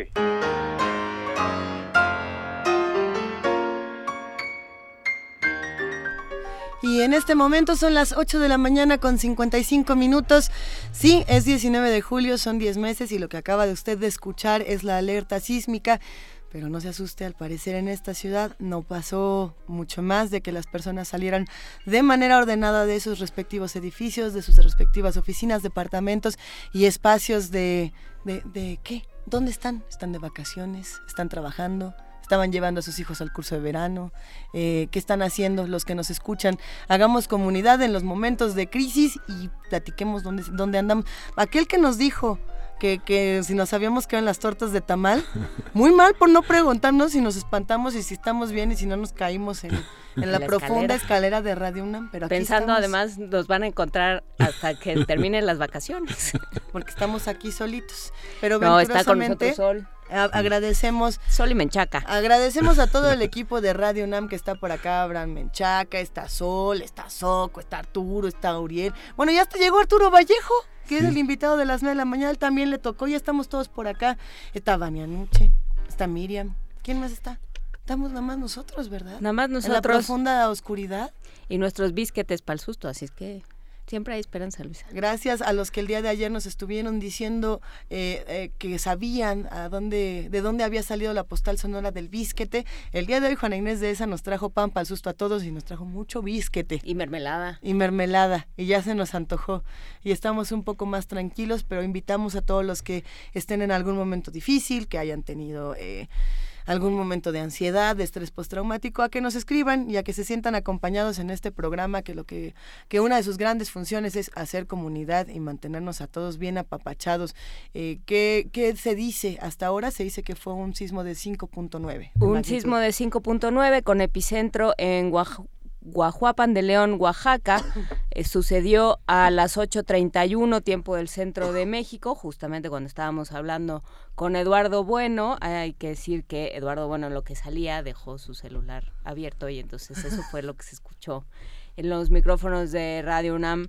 Eh, no cabe duda que todos vamos afinando protocolos y necesidades conforme pasan estas cosas. Hay que aprovechar la ocasión para preguntar si ya tiene usted bueno, para preguntarnos más bien, hacer un momento de examen de conciencia y análisis personal. Ya tiene uno, ya tenemos nuestras eh, ¿Mochilas? mochilas, nuestros protocolos, nuestras formas de contacto con familiares, eh, ya sabemos dónde encontrarnos en caso de, de que sea necesario de que no se pueda volver a ciertas zonas.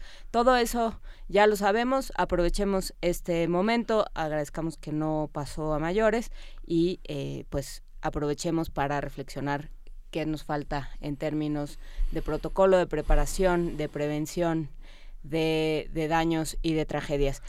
Por lo pronto nos vamos a música, sí, para, Ah, tenemos para ir regresando. Cinco tips, cinco tips para los que nos escuchan y que quieran mantenerse seguros y tranquilos. El primero es establezca su ruta de seguridad con los vecinos, si es que le toca estar en casa o con sus compañeros de oficina, si le toca estar en el trabajo. Eh, no está tan difícil si entre todos se ponen de acuerdo. Aquí en Radio UNAM salimos de una manera ordenada y tranquila. Eh, sí, bueno, y nos No, sí, asustamos, pero salimos, todos de manera ordenada y tranquila. Estuvimos en la calle esperando que no en la zona Así es. teóricamente segura, que yo no estoy tanto tan tan segura de que sea segura. Eh, y no, no estuvimos ni comiendo un panqué, ni comiendo una torta de tamal, ni aprovechamos para nada. Para ir al baño Muchísimas y a- maquillarnos, que-. A los que están preguntando, no, estábamos justamente siguiendo el protocolo de Radio UNAM. Sucede que aquí en la ¿eh? colonia de- del Valle, donde nos encontramos, justamente, pues fue, fue una de las zonas más críticas hace 10 meses y da muchísimo gusto eh, ver a todas las personas que salen de manera ordenada, que conocen sus puntos de seguridad y que además se cuidan los unos a los otros, que es lo que pudimos ver atravesando aquí Xola. Eso, por supuesto, es encomiable saber que la, que la sociedad civil está lista para lo que viene. El segundo punto de recomendación, como ya lo decía Juan Inés, es tenga usted su mochila eh, cerca, sepa usted que tiene esta mochila, no se espante. Si tiene este un pan, compártalo, no, no ahora sí que echémonos la mano los unos a los otros. Y otro de los grandes tips que nos han dado en los últimos meses para estas situaciones es eh, realice llamadas por WhatsApp. Al parecer eh, la red telefónica se cae muy rápido, pero el internet, como tal la red, digamos, se hace que usted tenga Axtel Infinitum, la que le guste, no importa, y marcas aparte, eh, se tarda un poco más en caerse, así que si usted está en un momento crítico, haga llamadas de WhatsApp o llamadas por plataformas que sean eh, Sí. de acceso de red. Y para ello hay que tener cargado el teléfono. Cargue o sea su que teléfono. vale la pena tener una pila cargada en la mochila de, de vida. Muy bonito, a mí la pila se me acabó. A mí la pila se me punto acabó. menos. Sí, yo punto tengo menos. punto dos. A ver, nos llaman, nos llaman por teléfono, nos escriben, arroba P Movimiento, diagonal primer movimiento UNAM. Y sí, estamos aquí en el 55 36 43 39. Una pausa. Sí. Primer movimiento. Hacemos comunidad.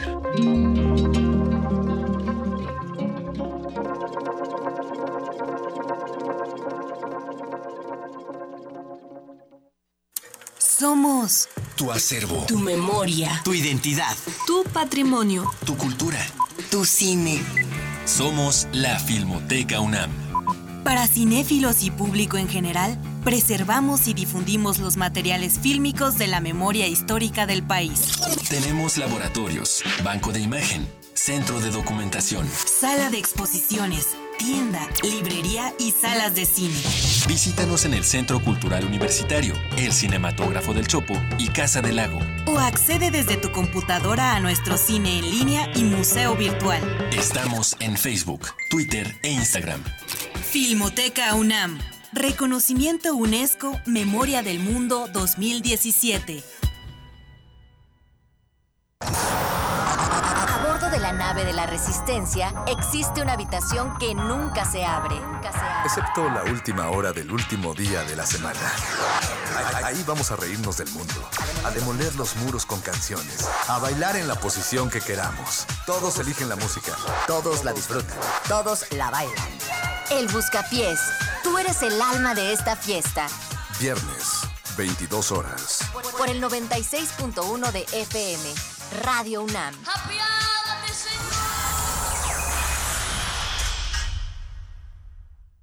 El INE te está esperando. Ya puedes ir al módulo de atención ciudadana que prefieras a realizar cualquier trámite de tu credencial para votar, sacarla por primera vez, actualizar tu domicilio o datos, renovarla si va a perder vigencia muy pronto o solicitar una reposición. Consulta ubicación, horarios y documentos necesarios en INE.mx al 01800 433 2000 o a través de redes sociales. Porque México nos importa, estamos listos para actualizar nuestra credencial para votar.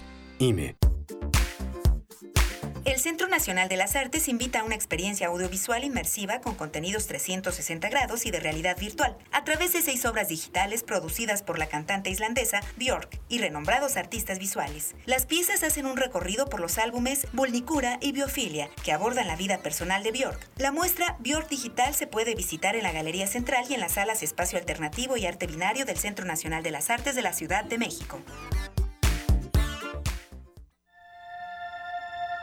Creador de la palabra y la imagen que conocía el poder de la imaginación sobre la razón. El estudio de su vida puede ser el germen de tu propia creatividad.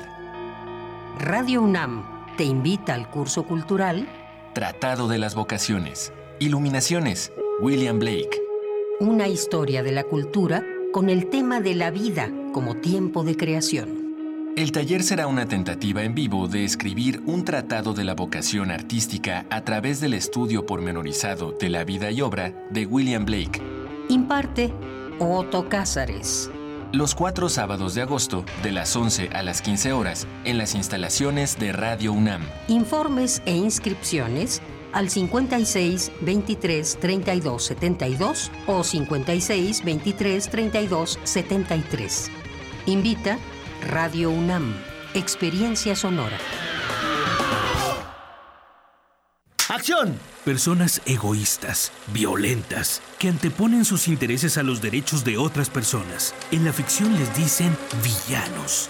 Y en la realidad, para celebrar su séptima edición, Little México Film Festival 2018 convoca a todos los estudiantes o realizadores audiovisuales independientes a participar en su certamen de cortometraje. Certamen de cortometraje. Tema Corrupción.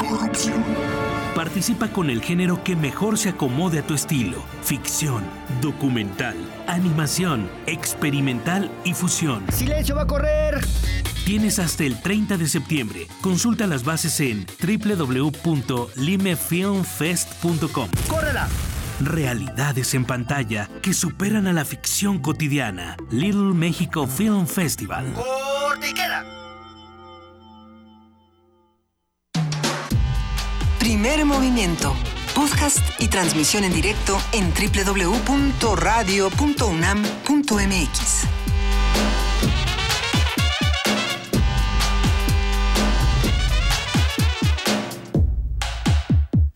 Sin duda hay muchos mensajes en nuestras redes sociales, muchos comentarios. Ninguno lo puedo ver porque no tengo pila en mi teléfono, pero sepan que se les quiere. No, hay, a ver, ahorita en un momento más les iremos compartiendo lo que nos han escrito, lo que nos han comentado, las sugerencias que nos hacen desde arroba P Movimiento, diagonal, primer movimiento UNAM y el teléfono 55 36 43 39. Ahí tienen unas, no va, no. Al ratito, de las sugerencias radiofónicas, en un momentito más. Eh, justo María Lorena nos dice, no sonó la alarma de la calle, nos dimos cuenta por la radio, pues por eso hay que oír la radio, muchachos. Al parecer en la zona sur de, de, la Ciudad de México no sonó la alerta sísmica, solamente sonó de este lado, pero si alguien tiene eh, un, digamos, una reconstrucción que nos quiera hacer de, a partir de sus historias, estamos en arroba movimiento. ¿Qué más? ¿Qué más tenemos por acá? Pues eh, comentarios, justamente sí, lo que platicábamos es que tenemos muy puesto el numerito para salir, pero luego no sabemos bien a bien cuándo entrar. ¿Y a qué hora entrar? Entonces también es eso otra cosa que tenemos que ir afinando. Más nos vale ya hacernos a la idea de que quién sabe cuándo sea. Decimos una, dos, tres, ya podemos regresar.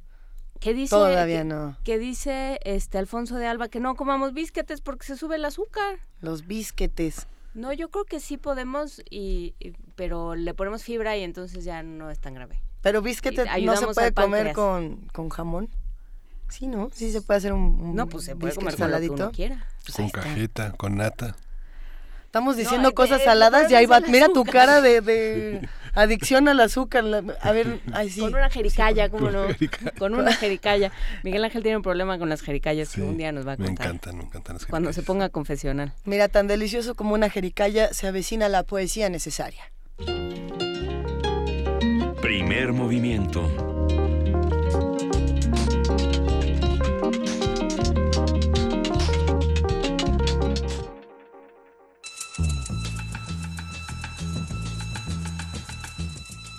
Es hora de poesía necesaria.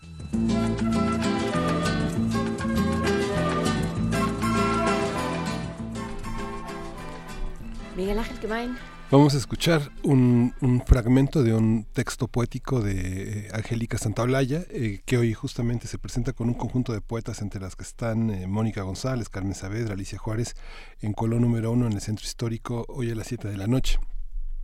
Vamos a acompañarla con una con Living Room de Paris Combo, que es una fábula sobre el poder, muy interesante. Se llama El sueño de la bestia. Dice, soñé que estaba en la casa de la bestia. Sus garras tocaban la punta de mis dedos. Preparé las armas y la lengua para recordarle las infancias puestas a la deriva y las tantas manos degolladas. Mis ojos se atascaban en el mar de las palabras por decir. Mis dedos desmenuzaban casi en silencio la burocrática minuta. La bestia llevaba una corbata azul celeste con bordados de oro tan larga como su aborregada mirada, tan larga como los vacíos discursos que día a día repetía sin cesar. La palabra urgía por salir golpeando casi la puerta de mis labios. Yo esperaba, esperaba el momento justo, preciso para saltarle sobre la yugular.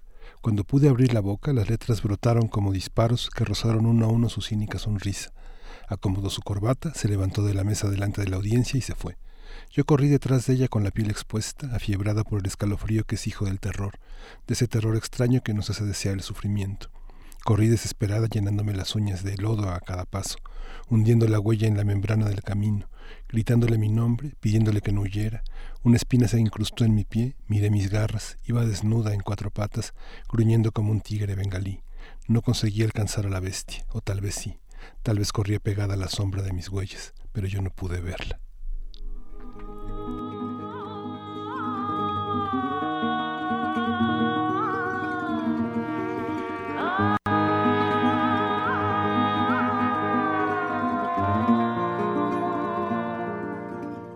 Nous sommes tous nés d'amour dans de vieux pays où seuls de vieux, de très vieux singes sont assis aux commandes de nos libertés, aux manettes de nos intégrités. Alors tapons-nous sur le nez, ça les fait toujours rigoler. Allez, oui, tapons-nous.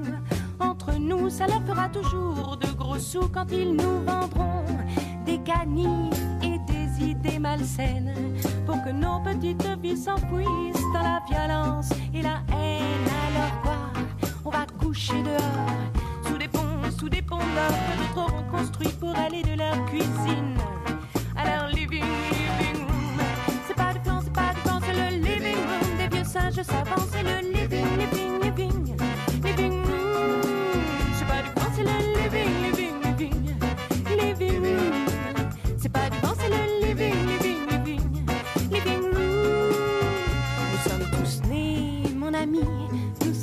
vivants, c'est inscrit dans notre œil. Tu vois au fond ça lui d'une envie de vivre, d'une envie de parcourir le monde. Cette bonne terre si gironde. Mais non, mais non, voilà qu'on en gronde car sans laisser passer, faut pas se laisser aller à rêver d'une autre vie. Mon ami, non, non, non, non, faut pas rêver. Car pour rêver, faut délaisser passer du papier pour passer sa vie de l'autre côté du pont. Des ponts d'or dehors, y en a des. C'est pas qu'on les ignore car on les voit souvent passer de leur cuisine à leur living,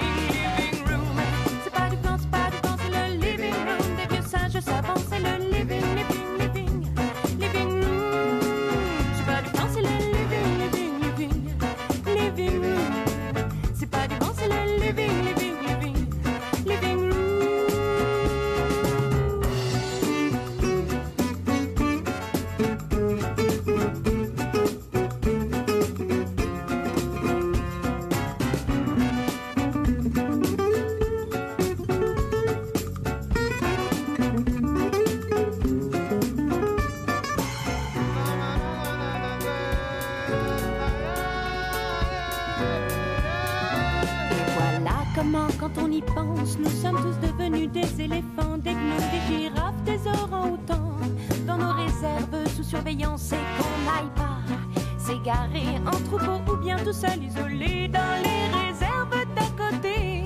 On est sûr de tomber sur un os, un ostéopathe de première qui vous démembrera, c'est son affaire de vous faire passer l'envie des voyages interdits, interdits dans nos vieux pays de de très vieux singes sont assis dans leur cuisine.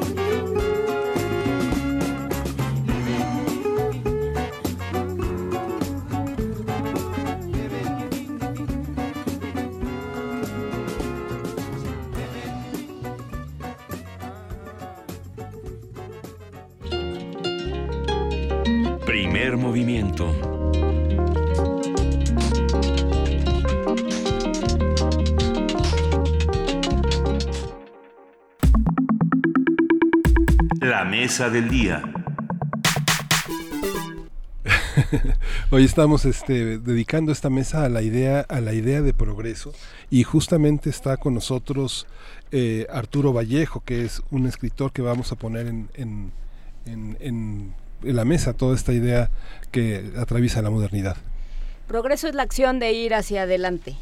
Es, en un concepto más amplio, el progreso implica una mejora en los ámbitos económico, social y científico que han permitido avances para la condición humana a lo largo de la historia. La idea de progreso no está exenta de cuestionamientos, los cuales surgieron luego de la Primera Guerra Mundial ante el cambio de paradigmas en la ciencia y el arte y por el replanteamiento del orden económico, social y político tras la Revolución Soviética, la crisis de 1929 y el surgimiento del fascismo. Vamos a platicar justamente, como decía Miguel Ángel, sobre esta idea de progreso, cómo la definimos, qué implica, cómo convive con otras nociones como justicia, ciencia, economía y por supuesto orden. Eh, va, está con nosotros.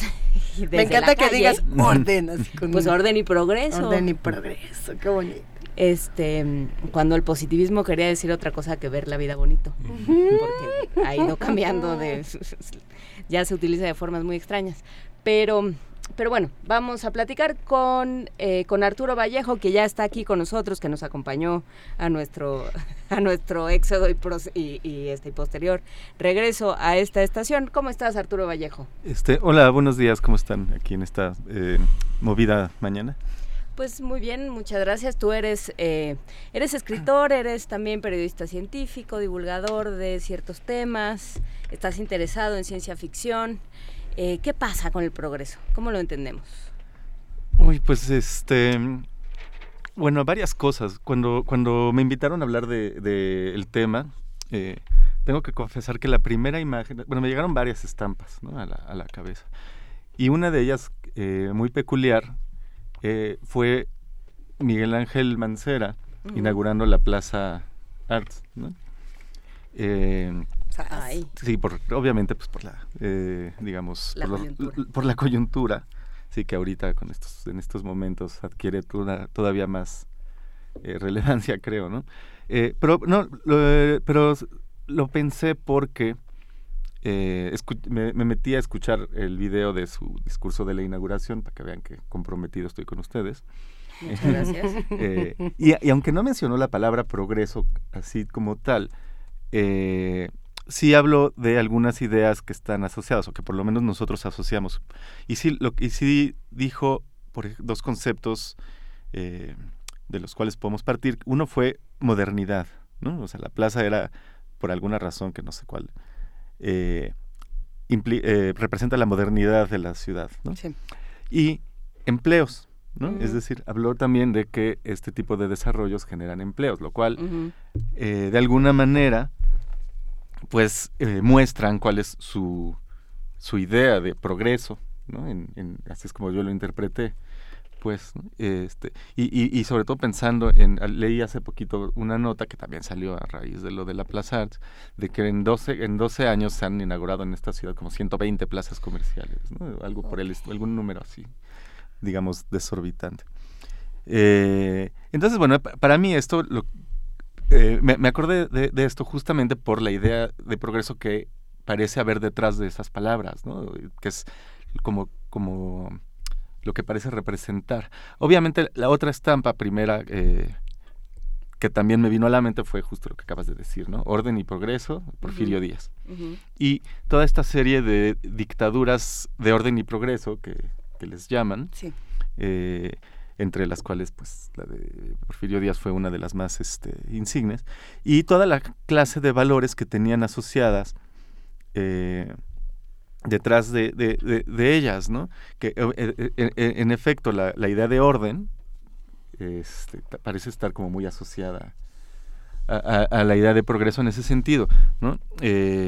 Y todos los valores que vienen, como bien acabas de decir también, del positivismo, uh -huh. ¿no? Totalmente.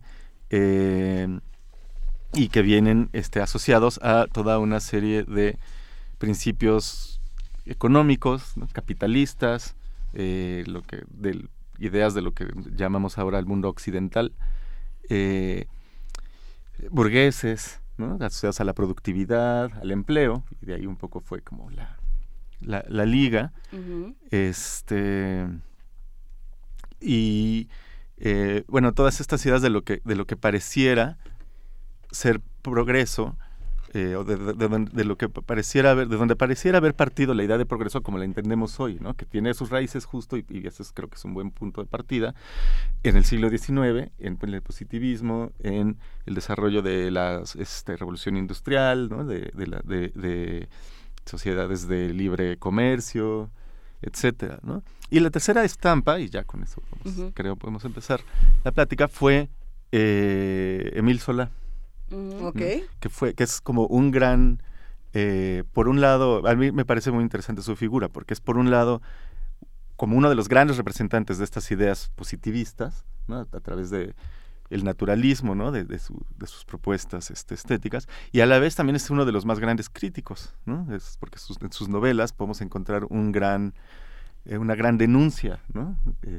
Digamos que sus novelas para mí forman una gran denuncia de justo de ese tipo de valores y de lo que también comentaban al principio, que es cuál es su relación con la justicia, con este, el bienestar, ¿no? con, con las condiciones de vida humanas, porque finalmente progreso reducido, digamos, a su eh, definición más simple, implica el mejoramiento, la, mejorar las condiciones de vida de las personas.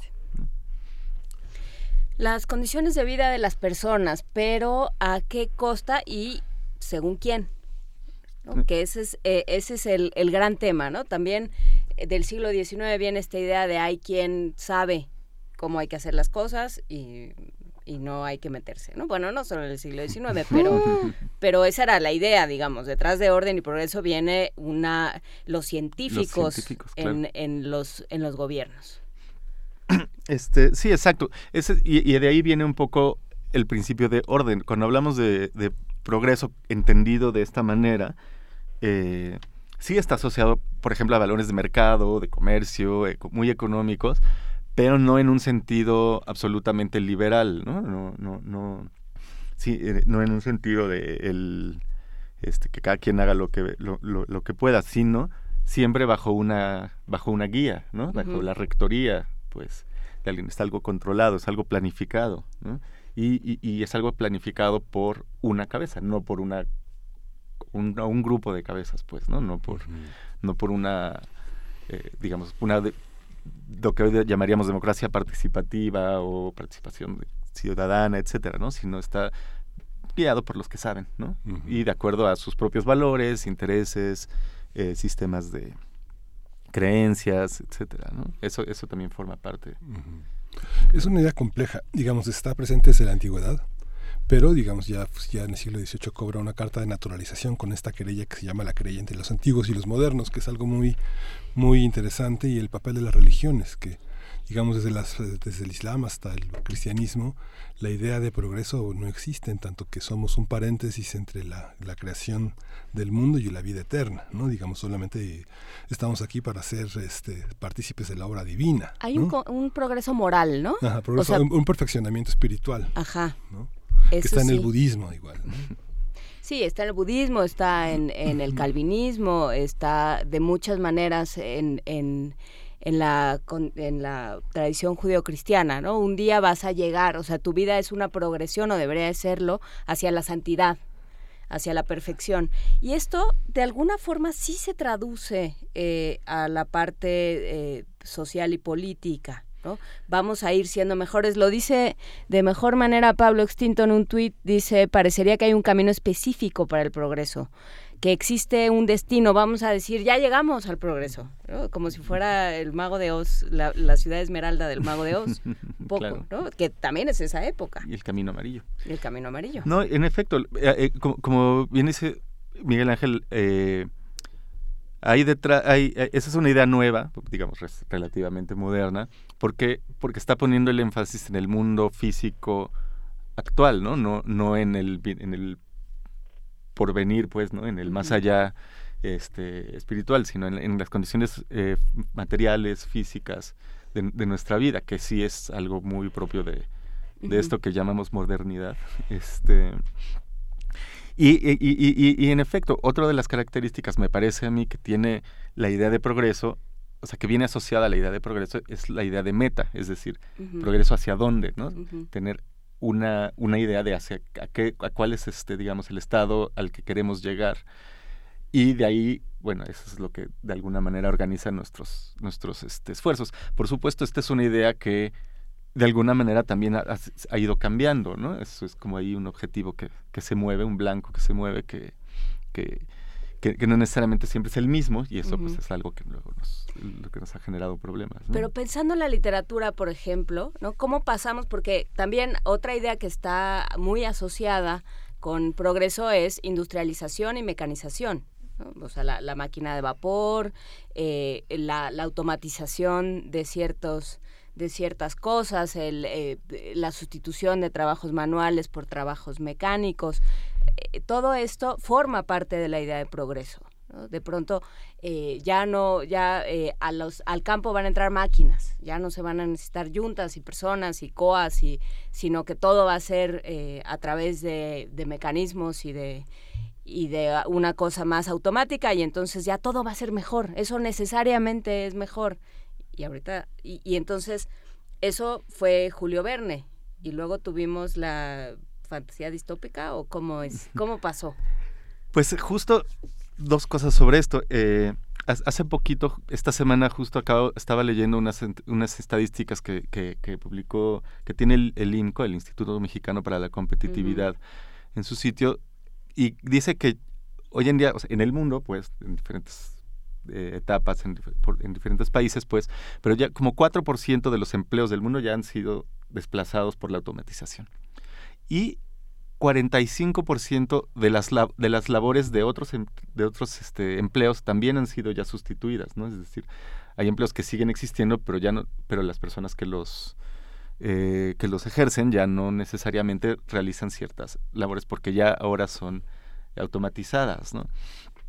Esta idea eh, de la automatización que nos ha dado miedo desde siempre, Y que en efecto ha desplazado este empleos, pues ahor- ahorita también está cobrando una gran eh, una gran relevancia, ¿no? Y, y la otra cosa que dijiste que me parece muy interesante y que sí es uno de los temas que yo te- quería traer a la mesa, es que curiosamente la idea de orden y progreso en la literatura, en la ficción en general, está mu- mucho más asociada a distopías, ¿no? ¿No? Que que uno podría pensar que esto se, se ve por se, se podría ver como una utopía, pero en realidad suele estar muy asociada a las distopías, en parte porque pareciera haber la idea de que el progreso, el orden, implica también una disminución de nuestras libertades individuales, ¿no? ¿Podría retorcer a Solá hasta hacerlo entrar en ese, de- en, en ese postulado que acabas de enunciar? Bueno, lo que pasa es que con, con Solá me parece es que es planteando una gran sus, sus novelas están planteando grandes distopías. La diferencia es que son distopías reales, ¿no? Distopías que sí estaban sucediendo. No era una especulación como Huxley, por ejemplo, ¿no? y el mundo feliz, sino, sino estaba, eh, digamos, eh, a su manera, explorando las condiciones de vida este, de, las, de, de- las personas que estaban viviendo ya en plena revolución industrial, ¿no? De la clase obrera, eh, un poco como- Dickens como, entra Dickens, lo- que- justo lo este que iba a decir, aunque, pero de una, pero, pero eh, Solá, pues yo creo de una manera un poco más, este, con saña, ¿no? un poco ¿Quién más sabe, cruel. eh? Y bueno, claro, sí. Toda los- la, los- la discusión sobre la filantropía, sobre, ah, qué bueno que hay pobres para que nosotros nos sintamos muy buenos y nos hagamos santos, eh, que hay al principio de Oliver Twist, es muy interesante y es muy eh, ácida. Sí, sí, no, bueno, Muy terrible. Su, su, las novelas de Dickens están llenas de, de elementos este, tremendos, ¿no? Este, niños explotados, este, huérfanos, viudas, este... De críticas a, a los que compraban los libros de Dickens, porque eran para lo- a Porque los que les alcanzaba para comprar los libros de Dickens, ¿no? Y a esos es contra los, contra esos es contra los que se va. De acuerdo. Pues sí, y, y- pero de alguna manera lo que hay detrás en Dickens, en Solá y en, bueno, en muchos otros autores es justo una crítica a las consecuencias que está teniendo lo que se entendía como progreso en ese momento. ¿no? Jonathan Swift. ¿no? Jonathan, antes, claro. ¿no? Digamos Sí, que está este, desde los viajes de Gulliver hasta su pequeño este, opúsculo sobre qué, qué se debe hacer con los pobres en Inglaterra para, Inglaterra. para que no para, no para que no obstaculicen el progreso de la, del reino, ¿no? Y si ya sabemos todo eso, ¿por qué no seguimos aferrando al progreso? ¿Por qué no sigue pareciendo? O sea, porque lo de Arts es de hace dos años. Claro, no, no, es, es, es este, esa es una buena pregunta. Por un lado, bueno, pues por supongo que es- quisiera pensar que sigue habiendo en nosotros el anhelo de mejorar nuestra vida, de mejorar las condiciones materiales de nuestro mundo, etcétera. Eh, pero por otro lado, yo creo que tenemos nosotros ahí el gen, el chip del positivismo todavía muy este internalizado, ¿no? A a pesar de que se- las críticas a esta forma de pensar son de hace, hace- hace como 100 años, ya hace, hace 100 años, como 100 años ya se estaba ya se estaba criticando y poniendo en duda sus principios, pues. Pero de todas maneras seguimos pensando de- en esta misma lógica, ¿no? Me Sí. parece. Hay un libro fantástico, yo no puedo dejar de mencionarlo porque soy así ultra fan, este de Marshall Berman, de Todos los sólidos se desvanecen en el aire. Mm. Este gran libro de este sociólogo neoyorquino, marxista, que no parece tan apegado este, a los principios tan marxistas porque es un historiador como de la cultura. Esta idea de que la modernidad empieza con Goethe, ¿no? con, la, con el Fausto, y que todos Mm. podemos pasar por encima de lo que sea, con tal de, este, de cumplir una, una imagen de voluntad y progreso que está ya en la idealidad del siglo XVIII y que tiene a la Revolución Francesa como uno de los grandes em- empujes, ¿no? como una, una gran tercera etapa de la, de la vida moderna, donde todo es capaz de cambiarse porque llegó la revolución. ¿Puedes, eh, para quienes no conozcan la historia de Fausto, eh, contar un poco por qué sería eso? Digamos, en términos generales, lo que toma Berman como una idea de que inicia la, la- la modernidad es, es un hombre que decide como po- poner su poner poner su gran impulso vital al servicio de al servicio del éxito y de y, de- y del, empuje de la construcción de ciudades y de nuevos caminos para el futuro ¿no? entonces esta idea esta idea del filósofo alemán Goethe que además es una novela que este él murió en mil- 1832 y la novela se publicó póstuma en 1836 y que fue como el emblema casi del positivismo y que fue una, un bastión para pensar en que el progreso tendría que instalarse como una forma de vida en Europa, ¿no? Pero además, el, claro, porque el progreso es algo que se impone, ¿no? O sea, no te preguntan, ¿no? Digo, es decir, si a ti te preguntaran si quieres que la gente viva mejor, probablemente dirías que sí. Pero si te preguntaran, ¿estás dispuesta a perder tu trabajo para que la gente viva mejor? Es decir, si creamos ahorita robots que sean locutores de radio y entonces dejamos de ser este necesarios nosotros, ¿estaríamos dispuestos a hacerlo? Así, digamos, por sacrificarnos. Poco el robot va a cantar zarzuelas. A ver. Bueno, como tú seguramente nadie, pero... No, venturosamente. este, pero ese, pero en efecto, eso es, eso es algo que se supone que, se impone entre comillas por el bien, ¿no? Pero además de que se impone, parece también otra de las características es que pareciera ser algo inevitable, ¿no? Es decir, algo que está ya un proceso que está en marcha y que no se detiene, ¿no? Que no independientemente de lo que nosotros este, queramos o no queramos, nos parezca, no nos parezca, eh, pues es eso, parece que es como una avalancha, que una rueda que tiras desde lo alto de la montaña y que va creciendo y que no que no, que no hay manera de detener, ¿no? Y que nuestra, las posibilidades que tenemos nosotros de eh, afectar su, su trayectoria son muy, muy reducidas. pues. Y que además es como un ritornelo satánico, ¿no? Es que cada vez que aparece un grupo de campesinos que no quieren que la carretera pase por en medio de sus tierras, cada vez que hay un grupo de vecinos que dice, es que, como sucedió en Pedregal, es que aquí pasa una presa y sistemáticamente tenemos deslaves y problemas y inundaciones y no sé qué, la respuesta es se están oponiendo al progreso. O sea, es, es de veras ya una- un lugar común. Entonces, eh, sí, sí eh, valdría la pena preguntarse, ¿no? Por ese concepto, justamente por eso lo traemos a la mesa para decir, bueno, ¿qué, de qué estamos, de qué estamos hablando y de qué estamos hablando además en contraposición con otros términos, ¿no? En contraposición con desigualdades, con equidad, con justicia social, con, eh, sobre todo, con un tema eh, ambiental, que yo creo que eso sí, se, sí estaba desde las novelas de Dickens, por ejemplo, ¿no? El tema de, de la contaminación por el carbón Claro. y del, y del daño que producía eh, que producían las emisiones de carbón en, en los ciudadanos y en las ciudades y se nos ha ido olvidando. Sí, bueno, claro, este, Inglaterra, Londres, este, Manchester tuvieron grandes problemas este, ambientales, de salud, etcétera, a causa de, de la industrialización ya desde, desde el, iba a decir el siglo pasado, pero en realidad es el siglo antepasado. Ujú. Este, Ya somos muy grandes. Ya, sé.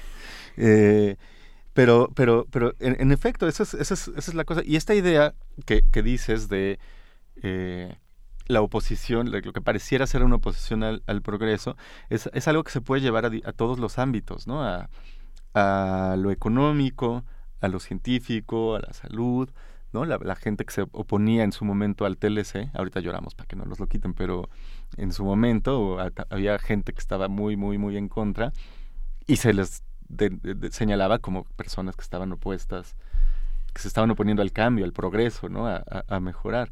Eh, hay un libro muy, muy bueno de una eh, socióloga de la ciencia que se llama Ruja Benjamin, que se llama People's Science, ¿no? Ciencia del pueblo o algo por el estilo. ¿Ciencia ciudadana se ha traducido o no? No, no exactamente, eso es como otro, otro, un concepto parecido, digamos análogo, parecido, asociado, pero, pero ella se refiere más bien, eh, lo que cuenta es, eh, la es cómo en Estados Unidos, a raíz de la pro- prohibición de eh, trabajar con células madre en el gobierno de Bush, en el gobierno de, California en ese momento pasó una ley para que sí se pudiera eh, trabajar en el Estado con fondos públicos, eh, los laboratorios pudieran realizar experimentos con células madre y desarrollar tecnologías, ¿no?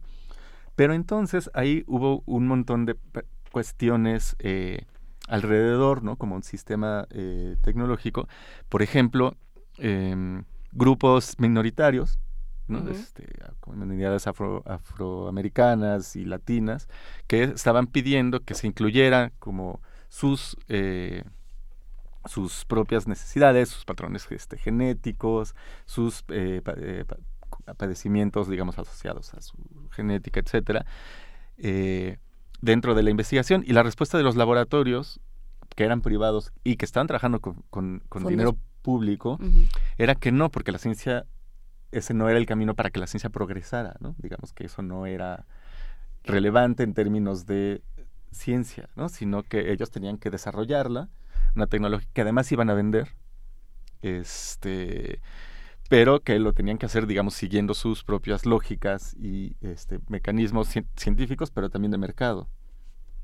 Entonces, y, y a estas personas que se oponían o que estaban exigiendo otras cosas, se les tachaba de personas que estaban eh, tratando de obstaculizar, digamos, el progreso de este tipo de tecnologías. Y así puedes encontrar un montón de ejemplos este más, ¿no? En esta oposición, pues, y esta parte de que, la, de que el progreso se vende, ¿no? de, que, de que el progreso eh, es muy complicado porque es una tensión es, y es una discusión que hay que tener en cada organismo de- y en cada, en cada organismo de investigación pagado por dinero público. O sea, yo te voy a dar dinero, pero ¿para qué me va a servir? Bueno, exacto. Ahora la, la- pareciera ser que la, la propuesta como eh, para dirigir el CONACYT Ujú. dijo que ahora se iba a, eh, em- a pr- priorizar investigaciones y programas que eh, tuvieran como un fin social, ¿no? Que sirvieran como para abatir pobreza y otro tipo de cosas. Lo cual, bueno, por un lado suena bien y por otro lado ha despertado eh, un poco de oposición también entre la comunidad científica justo por lo mismo, ¿no? Porque dicen, bueno, es que la ciencia no funciona así, la ciencia hay que desarrollar ciencia básica y luego de ahí un poco solito se irá eh, irá viendo una derrama que ¿no? a, a- a partir del por este sistema que se eche en- que se pone en marcha para abatir no para tocar los programas los problemas sociales pero no como eh, como una premisa para guiarlo no lo sé pues yo no en ese sentido sí yo no podría decir cuál es la No, es una pero es una discusión- discusión que se va a venir y que hay que tener, ¿no? ¿Para qué queremos los fondos de investigación? Pero ese es- eso no tiene que ver con este tema. Hay un tema que toca Verónica Farías en Twitter y que creo que es importante, progreso y medio ambiente. ¿no? Regresando a las locomotoras de vapor y al carbón de Dickens y a y a la desaparición del ajolote y de muchísimas especies. O sea, pensar es que, o sea, la contraposición es que yo quiero que el planeta siga, pues, como, como está, que ya no se siga deteriorando, muchas veces se contrapone a la noción de progreso. Claro, es que eh, por eso decía hace rato que la idea de progreso es algo que se va, o sea, la meta, pues, hacia dónde queremos llegar con el progreso es algo que, que cambia. Lo- la- en la economía tradicional, ¿no? la neoclásica, el- la idea de progreso estaba muy asociada a crecimiento, ¿no? que implica tener más unidades este, productivas, más consumidores, eh, más negocios, más dinero, o sea, que cada vez haya más. Y, eh, y eso era, digamos, en parte estaba asociado a la idea de, pro- de progreso. Y, y todavía, ¿no? cuando hablamos de crecimiento de un país, hablamos de eso. Eh, lo que no solía estar muy presente es, bueno, crecer hasta cuándo, hasta dónde, ¿no? O sea, que ¿cuándo, pom- cuándo tenemos que dejar de crecer algún en algún momento o no?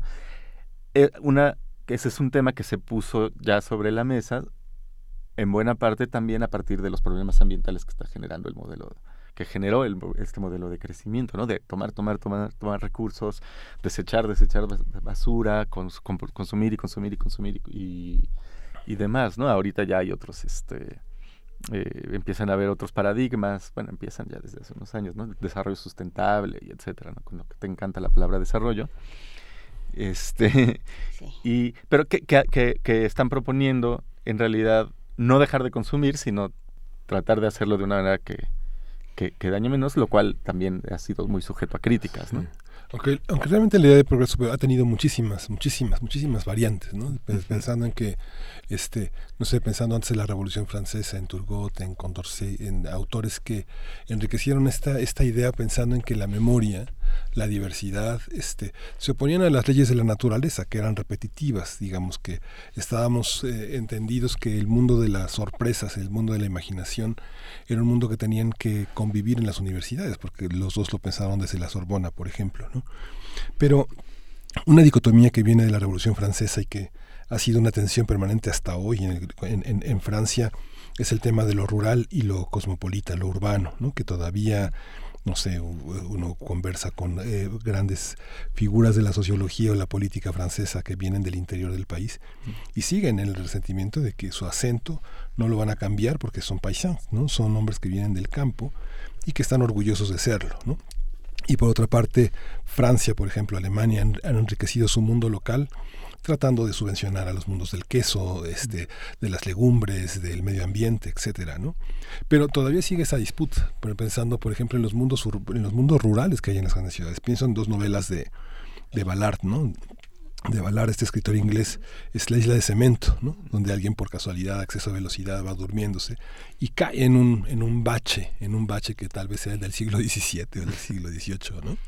Y se enfrenta a unos, a unos vagabundos, a unos seres de la noche llenos de costras y de mugres que están en la ciudad, y el otro el rascacielos, que es este gran edificio en el que se quedan atrapados porque no hay luz, porque les falta el agua, porque es la jerarquía de la sociedad inglesa, este, que es la misma de la que están hablando de Dickens, ¿no? Sí, pues sí, la idea de progreso suele, ha estado asociada, creo que, como muy bien dices, a, la- a las ciudades, ¿no? O sea, como que la ciudad es lo que representa el progreso y el campo es lo que representa el pasado, ¿no? Lo que hay que, lo que, hay que dejar atrás en la literatura, pero también en nuestra forma de vida. El, el, como ha cambiado la composición demográfica del mundo, no, solo de este país, eh, es, es, es una muestra, ¿no? Es decir, ahorita creo que el 70% de la gente en México vive en ciudades cuando en principios del siglo XX era una proporción completamente a la inversa, ¿no? Y sí, sí, sí, en efecto, eh, la idea de, de ciudad es, es- es algo que está ahí y que además, bueno, es- desde la literatura latina existe la, la, la- el- los tópicos, ¿no? Los tropos estos de, este, de la belleza del campo y el desprecio de las ciudades. O, Sí, el campo es muy bonito, pero pero para pero que estén ahí otros, o sea, ese es el discurso subyacente, ¿no? O sea, no, pues sí ahí está el campo, pero pero lo bueno está en las ciudades. ¿no? O, el, o lo que pasa importante está en las ciudades y eso nos ha llevado a una serie de desastres ecológicos y, y agro- agronómicos de distintos tipos. Porque, por ejemplo, dice Armando Carreto, progreso yo lo relaciono con el bienestar, mejor medicina, mejor alimentación, mejores casas, mejor transporte, mejores comunicaciones. Pero ahí yo preguntaría, eh, ¿para quién? Y a costa de qué. Volvemos a Fausto. Porque esta idea de, por ejemplo, lo que acaba de suceder con Amazon. Eh, ahora hicieron unos días de barata para promover un programa de descuentos y de lealtades y, y demás y los trabajadores que trabajan en unos en unas condiciones espantosas tienen por ejemplo unas eh, ambulancias afuera de, de, los centros de empaque para cuando se desmayan, porque está previsto que dadas las temperaturas y el ritmo de trabajo y las condiciones de trabajo, pues se desmayan, ¿no? Y entonces pues los atienden y los regresan. Entonces esa es la idea de progreso de Besos, ¿no? de Jeff Bezos. Y eso es lo que estamos, y eso es eh, lo que el, el pacto fáustico que haces cuando compras algo en Amazon. ¿no? O cuando compras algo en Walmart. O sea que esto es algo que también se ha empezado a discutir. ¿no? ¿A costa de qué ese progreso? Claro, porque sí, sí, sin duda eh, hay un hay un costo, ¿no? Tiene un precio, pues, el, uh -huh. todo esto. Y, y, es un precio que de alguna manera pagamos todos, que no tiene que ver con el dinero que pagamos. Uh -huh. Y algunos lo pagan más que otros, pues, pero pero sí, tiene, y creo que está, está relacionado con esta idea de que es, es, como una maquinaria que no se detiene el progreso, ¿no? Y que, que, además es una maquinaria que parece tener una vida propia, pues, ¿no? Hay personas, grupos que están ahí, digamos, como medio dirigiéndolo, pero en el, a fin de cuentas es algo que, es, que pareciera superar, eh, a, superarnos a todos, ¿no? A, cualquiera, ¿no? Ahora Amazon, bueno, pues tiene un modelo de negocio que está acabando con todos los demás, pero eventualmente a, a partir de este este, de, de, de, estas posibilidades que se abren por este tipo de negocios, acabará surgiendo otro que seguramente desplazará a Amazon en algún momento, ¿no? Es decir, es como la vida natural, entre comillas, ya de, y los ahí ciclos. Es cuando el consumo se vuelve una acción política, que no habíamos hablado de política hasta este momento. O sea, ya hay gente, te topas con, con gente que dice, yo no compro nada en Amazon. No consumo nada que venga de Amazon. Ah, por, por estas cosas. O no consumo nada de Coca-Cola. O no consumo. O sea, hay esta idea de yo me puedo, yo solito desde mi trinchera, ¿no? desde mi, mi, cartera muy vencida, puedo eh, oponerme al progreso. Sí, ese es, ese es, ese es, si no me equivoco, uno de los, otro de los lemas de Porfirio Díaz era algo así como nada de política y todo de administración, o poca política y mucha administración, sí, algo poca por el política, estilo. mucha administración. ¿no? Exacto, entonces, sí, eh, eh, creo que parte de la idea de progreso es, eh, implica despolitizarnos para porque la política implica ideologías, creencias, cosas que luego son medio nocivas para... Problemas. Problemas. Gente respondona, pro que da mucha Pero lata. en Díaz es muy interesante la visión que tiene, ¿no? Porque digo, construye congresos locales, ¿no? Teatros de la ciudad y relojes, ¿no? Digamos, la gente no tiene que llevar la mirada a la muñeca para saber qué hora es, o, como o, pasaba o en no, el mundo... O que no tiene reloj Ajá, O que pasaba en el mundo rural, la gente veía el reloj en la sala, ¿no? No, no tenía un reloj en la muñeca. Y estaban marcados por los tiempos de la comida, de la misa, de, los oficios religiosos, etcétera. Pero esta idea de homogeneizar el país, digo, fue uno, ha sido uno de los grandes homogeneizadores del país. Y luego finalmente el ferrocarril es así como la el gran eje de la modernización, que de, de, alguna manera está previsto en toda la riqueza de las naciones de David Ricardo, las visiones fiscales de Adam Smith, todo eso está de alguna manera prefigurado en, en esta idea de este los pobres tienen que dejar de serlo y de tener eh, de cambiar sus hábitos, como esta propuesta de Malthus que se iban a acabar los alimentos, uh -huh. y entonces había que eh, educar a las personas para que no se reprodujeran, ¿no? Sí, Porfirio Díaz fue además un gran modernizador, ¿no? En ese sentido de, del país. Muchas de las cosas que se, que se lograron, pues no se hubieran logrado seguramente sin, sin esta figura y sin haberlo hecho de la manera en la que, que lo hizo, sí, sin duda. Y, creo que ha sido más, eh, últimamente más revalorada su figura en ese sentido, por, después de que cuando éramos niños era como el, el diablo, ¿no? En, en, los libros de la SEP. Este. Bueno, pero una de las cosas que también tiene, retomando lo que dices, esta idea de progreso es la idea de homogeneidad, ¿no? Como que. Pues sí, bueno, Amazon, ahora Amazon es multinacional, es global y todos compramos en Amazon. Bueno, todos es un decir, pues, pero digamos, ¿no? Pero ya no hay como los lo negocios querría. locales, ah, claro, por supuesto. Este, no hay como la- las, vis- las visiones locales, las, este, ¿no? Digamos que es toda una misma forma de comprar, una misma gama de productos, ¿no? Eso es algo también que está, digamos, eh, añadiéndose ¿no? cada vez más a, a nuestras formas de vida. Y voy a añadir este otro término que acaba de que, que acaba de salir, que es gente respondona, o sea, gente, o sea, hay po- población activa y población que resiste.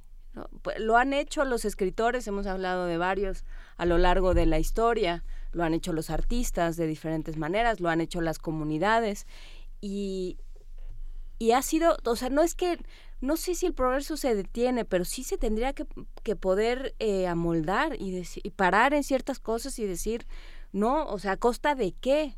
¿No? ¿A costa de qué ese progreso cada vez que nos dicen es que esto va a contribuir al progreso de los mexicanos? No, no, no, pero, pero ¿qué- ¿cuánto me va a costar? ¿Y cuál, cuál es tu idea de progreso? ¿Cuál es tu idea de progreso y cuánto me va a costar? O sea, no podemos seguir eternamente embarcados. Creo que, eh, y, y diste en el clavo, Miguel Ángel, al traer a, a Fausto al, a la mesa. O sea, realmente, ¿cuánto me va a costar? ¿De qué estamos hablando? ¿no? Voy a poder llegar en, en tres horas de aquí a no sé dónde, pero, ¿qué va, pero en, en 40 años, ¿qué va a pasar? qué especies ya no van a poder estar, qué especies van a perder sus, eh, sus bosques o su, su hábitat, qué comunidades, qué idiomas, qué, ¿cómo va a repercutir eso? Si, justamente si dices, bueno, no importa, porque como todos vamos a hablar español, que era la idea de, de Porfirio Díaz, ¿no? Y de todos los liberales de y esa de época, todos los ¿no? liberales, Sí. todos vamos a hablar español, todos vamos a vestirnos igual, a peinarnos igual, a pensar igual, entonces no hay problema. ¿no? Ya nada más van a quedar tres especies, nos van a encantar, pues no sé qué nos va a encantar, ¿no? las especies que queden, y se acabó. Hay lugares que son, mí, este, Berlín, ¿no? La ciudad de Berlín, ¿no? Las caras tristes de los ancianos en sus balcones de los departamentos herrumbrosos que se iban como acabando con, con, con su edad y quedándose solos. Llegó esta modernidad en Berlín y todos se fueron, todos se fueron. Berlín era una ciudad que ha- hace muy evidente también lo es París, pero en México es así, el México, el centro histórico que fue, que ha sido comprado y que han sido este, expulsados una gran cantidad de personas, es parte de esa, de ese Fausto, ¿no? que camina pasando por encima de todos, o sea, sin integrar a las personas a sus hábitats. ¿no? Pues sí, una de las caras de esto que hoy tenemos, que con- consideramos como progreso, es justo la, lo que se llama gentrificación, ¿no? Como le llaman, gentrificación, que, que es eso, ¿no? Es decir, pues sí, el, el centro antes era un lugar eh, pues, medio en ruinas, sucio, eh, inseguro, eh, y, y de repente ahora, por lo menos en algunas zonas ya eh, del, del centro ha cambiado, a costa de qué? Pues de eso, ¿no? De expulsar a la gente. Sí, no se trata de una apología, digamos, de la pobreza de los jóvenes No, que no, salen de no, las vecindades a jugar fútbol en la calle, sino que es evidente que hacen falta canchas, que hace falta fútbol, que hace falta, que hace falta bibliotecas en lugares que están así. La, la gente hace la tarea en, la- en las bibliotecas. Se reúnen eh, muchas eh, personas a conversar, a revisar revistas. a- son lugares muy importantes. Claro, pero y, y tiene que, pero es que eso es- ah, por eso regreso al, al ejemplo de, de la plaza, porque el centro sí se, se, digamos, se revivió, pero a costa de que de que haya las mismas tiendas que hay en cualquier otro lugar, sí. ¿no? Es decir, los mismos tipos de, de restaurantes, o sea, las franquicias, pues, ¿no? Entonces eso, digamos, pues, es lo que se considera de alguna manera hoy en esta lógica urbana que tenemos en México, en la Ciudad de México por lo menos, como progreso, ¿no? Claro que, que hay otras, este, otras eh, posibilidades, ¿no? Por ejemplo, si pensamos en lo que se hizo en Medellín, en. Colombia, que se, ha bus- se buscó, digamos, mejorar las condiciones de vida de algunas comunidades sin crear plazas comerciales, ¿no? Sino ahí en este, ¿cómo se llama? En, en- en donde pusieron el funicular, ¿no? Para que la gente pudiera transportarse desde la, desde las este, colinas hasta, hasta la ciudad abajo y se puso una biblioteca, ¿no? En una de las favelas, ¿no? En las zonas más, más pobres, en lugar de haber, haber- hubieran podido poner un Starbucks, pero, pero decidieron poner una, una biblioteca y no están expulsando a la gente, ¿no? La gente sigue viviendo ahí, este, vas ahí su- subido en el teleférico y ves todavía las, las casas, ¿no? Las, este, lo, lo- que aquí llamaríamos una ciudad perdida. eh, que sigue estando ahí, ¿no? Nada más que en medio hay una biblioteca, nada más que hay un sistema de transporte razonablemente seguro y, y- y funcional para llegar, ¿no? Entonces, sí, sí, creo que, y, y eso de alguna manera, pues, podría considerarse progreso si pensamos en eso, en que está mejorando las condiciones de vida de la población. Que, Por supuesto que se sí considera que, que con una cierta definición de progreso, eso es progreso. Si solo estás pensando en vamos a hacer, vamos a, a mejorar este barrio para que a, a nosotros que estamos acostumbrados a las mismas tiendas y a las mismas franquicias y a los mismos restaurantes y a todo igualito, no nos dé miedo ir, ¿no? Es esa idea, es, es el diálogo. ¿no? ¿Qué necesitas? Porque porque ese es uh, justamente no volvemos a esto que decías Arturo Vallejo el, el, el progreso aparentemente se impone. Aparentemente yo sé lo que es mejor para ti porque yo soy eh, yo eh, he estudiado mucho y este tengo doctorados en macroeconomía por lo tanto yo sé que te cuál es la tortillería que te conviene es más no necesitas una tortillería porque ya tenemos pan bimbo Exacto, porque yo aquí desde mi computadora corro mi modelo econométrico y ya sé exactamente. ¿no? Bueno, yo recuerdo, corría uf, el año de 2004 y ya estaban aterrorizados en, un, en la librería Bor- Borders en, en Estados Unidos porque los pedidos se hacían de manera centralizada. Ya no, cada, o sea, antes cada librería o cada, fra- o cada sucursal funcionaba de manera independiente y entonces ellos sabían cuál era su población y qué tenían que pedir. Y de pronto eso, eso se les acabó, luego se les acabó la librería No, que se la- sí, ya sé. pero pero eh, es un ejemplo de cómo te va comiendo esta idea de no, no, no, vamos a optimizar.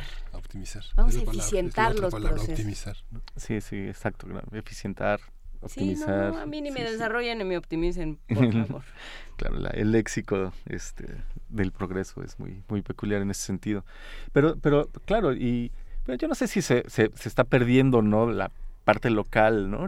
Porque de alguna manera creo que se está integrando y sí, de alguna manera creo que sí hay un diálogo, pero, pero lo cierto es que sí hay una avalancha fuerte, ¿no? De homogenización y de, de, de progreso, ¿no? Que, que sí está de alguna manera eh, pues derribando todo sin, sin, sin mucha posibilidad de, de detenerla, ¿no? Y hay cosas en las cuales no necesariamente es malo, porque al- al- como decía alguno de los radioescuchas, ya no me acuerdo quién, pues eh, también es cierto, o sea, estamos muy acostumbrados a hablar mal del pasado, del presente, pues, ¿no? Y de idealizar el, el pasado. Pero también lo cierto es que sí tenemos índices y servicios de salud mucho mejores que en el pasado, Tenemos lentes, tenemos lentes, si no nos daríamos, algunos nos daríamos contra los muros. Exacto. Este tenemos este tenemos grandes problemas de inseguridad, pero en el pasado las condiciones sim- simplemente no existía, ¿no? El concepto de seguridad. Eh, había épocas en las que era imposible eh, cruzar un país, llegar de una ciudad a otra sin que te saltaran. Digo, hoy ahí estamos llegando a eso otra vez, pero digamos, pero no había un sistema, pues, de, se- de se- de seguridad tan estructurado, de salud pública, bueno, el concepto de seguridad de, de seguridad social, que también es más o menos reciente, este, medicina, tecnología, es decir, sí hay también, obviamente, de alguna manera una mejoría en nuestras vidas, pues, ¿no? Sí, Eso sí, si se trata de progreso porque ya no, este, porque vamos a acabar con la hepatitis C o el VIH, muy bien, pero solo para unos, o sea, progreso para acabar con el VIH, pero eh, va a costar muchísimo y solo unos se van a poder salvar, Pues es otro tema. Se nos acabó el programa. Perdón, Arturo Vallejo, una última reflexión rapidísima. Este, bueno, no, solamente nada más para cerrar la idea, eh, es cierto que, que, y que persiste una gran desigualdad. También una idea asociada al progreso es que eventualmente, y yo no sé si eso sea cierto o no, pero eventualmente hay una derrama, ¿no? Es decir, hoy el, el- el- cuando salió el iPhone era impagable, y hoy sigue siendo impagable, Ujú. pero puedes a lo mejor adquirir el 5 o el 4, yo qué sé, ¿no? Ujú. Es decir, sí hay de alguna manera... Hay muchas oportunidades, propósito, 78 sí, mensualidades, por ejemplo. Por- Exacto, ¿no? por lo menos, Sí, claro. ya, tu ya para la, la 70 ya va a dejar de funcionar, pero Sí. no importa. Antes. Sí, o te- ya te lo robaron en el metro, pero esa es otra historia. Este, muchas gracias a todos los que colaboraron con nosotros. Muchísimas gracias a Arturo Vallejo, autor de Última vez en Plutón y de Ciencia, Tecnología y No, no, Ciencia y no Tecnología no en mío. Sociedad. No, ese no es tuyo. No, no, bueno, entonces. para ver Ah. si sabía algo del tema. pero- Ah, perfecto. Pues eh, ya nos vamos. Muchísimas gracias Arturo Vallejo, gracias Miguel Ángel Quemain, gracias Luisa Iglesias y su voz perdida. La vamos a encontrar, Luisa, no te preocupes. Y nos vamos. Esto. Esto fue Primer Movimiento y nos despedimos con Brasil, Geoff y María Muldaur. Eh, del mundo desde la universidad.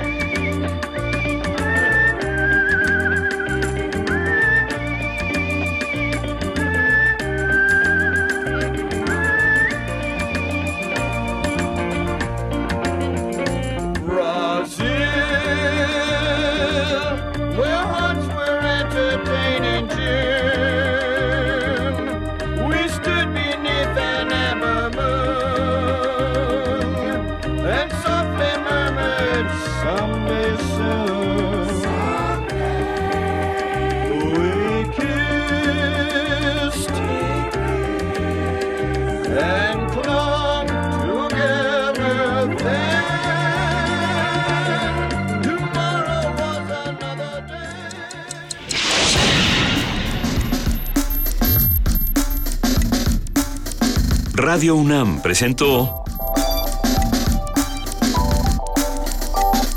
Primer Movimiento. El mundo desde la universidad.